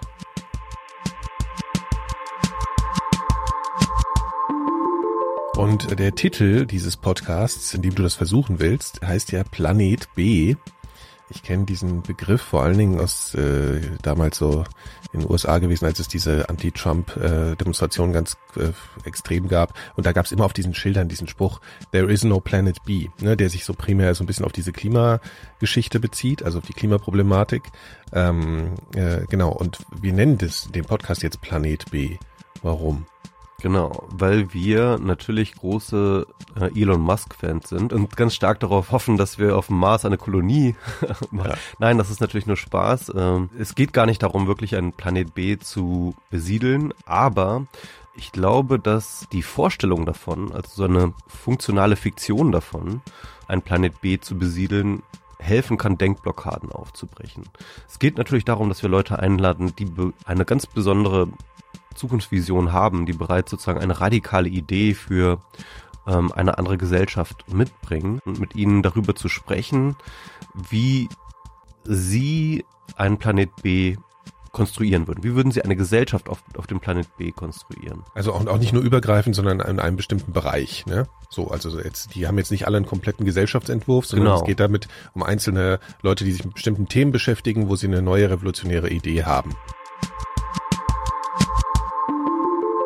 Lade diese Leute wohlwollend ein, weil ich äh, ihre Zukunftsvision spannend und interessant und diskussionswürdig finde. Mhm. Aber natürlich geht es eben nicht darum, eben eine totalitäre Vision einer Zukunft äh, zu basteln, sondern genau darum, auch die Fallstricke und die Schwierigkeiten einer solchen Sache dann zu besprechen. Also das heißt, nachdem wir auf Planet B gelandet sind, ähm, hole ich das Ganze sozusagen auch wieder ein bisschen wieder Richtung runter, mhm. Richtung Erde. Okay, ähm, worüber reden wir denn dann überhaupt? Oder worüber redest du eigentlich dann konkret? Also was sind jetzt so Themenbeispiele, um sich das mal ein bisschen klarer vorstellen zu können? Also ein, ein Beispiel dazu, dafür ist zum Beispiel, dass wir darüber reden, äh, warum braucht es eigentlich Geld? Ja, also ähm, ist Geld als Medium des Austausches nicht völlig veraltet und ob wir nicht äh, sozusagen eine Gesellschaft ohne Geld denken sollten? Geld wird dazu eingesetzt, Arbeiten und Güter zu verteilen. Äh, und in dem Augenblick, in dem wir alle Transaktionen, also alle einzelnen Verteilungen äh, datenmäßig nachvollziehen können, äh, können wir uns bessere Verteilmechanismen einfallen lassen als Geld. Oder zum Beispiel die Idee der Solidarity Cities, dass plötzlich Städte völlig unabhängig von Nationalstaaten anfangen, eigene Flüchtlingskonzepte und vielleicht auch nochmal ganz eigene Politiken zu entwickeln, und sich vielleicht insgesamt lossagen von der Macht des Nationalstaats. Die Solidarity City, das ist ein Netzwerk, ähm, dem sich Berlin jetzt offiziell angeschlossen hat von Städten, die versuchen, äh, in Kooperation miteinander ein sicherer Hafen zu sein. Sicherer Hafen ist natürlich ein Schlagwort, vor allem vor dem Hintergrund, dass ähm, Italien die Häfen dicht gemacht hat im Mittelmeer für Geflüchtete und Rettungsboote. Und äh, da haben daraufhin haben einzelne Städte wie Neapel sich selbst zum sicheren Hafen erklärt und haben sich ähm, selbst dem widersetzt und haben versucht, die Schiffe einlaufen zu lassen, obwohl ihre nationale Regierung es verboten hat und die ähm, Seegrenzen ab, abgeschottet hat. Wir haben zum Beispiel auch eine Folge gemacht über, wie Revolutionen an sich überhaupt stattfinden. Das heißt also die Gegenthese zum Planet B. Wie können wir tatsächlich radikalen sozialen Wandel in der Gesellschaft durchsetzen? Es gibt in jeder Gesellschaft bestimmte, ich nenne das Ankerpraktiken, so bestimmte grundlegende, selbstverständliche Vollhandlungsvollzüge, auf denen ganz viel anderes aufruht und die so selbstverständlich sind, dass man sich gar nicht mehr vorstellen kann, das anders zu machen. Und sowas wie ein Übergang von einer Standesgesellschaft zu einer Gesellschaft von Gleichfreien ist diese Art von Paradigmenwechsel, wo etwas, was vorher überhaupt nicht, das war nur nicht nur eine Minderheitenposition, sondern das war an einem bestimmten historischen Moment völlig undenkbar, dass man sagen würde, alle Menschen sind gleich und das bezieht sich auf Naturrechte auch noch.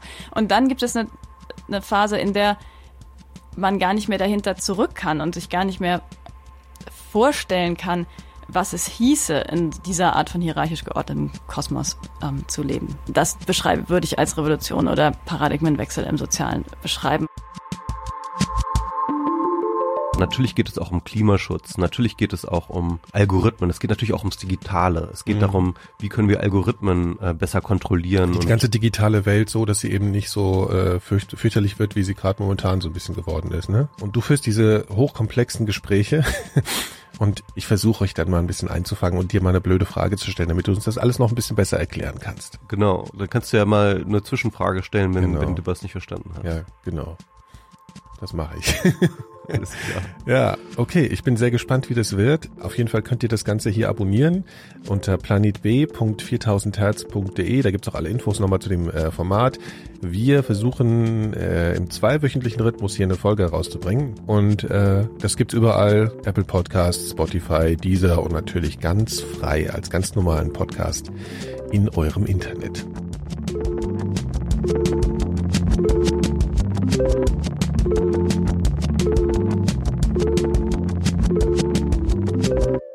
Eine Produktion von 4000 Hertz.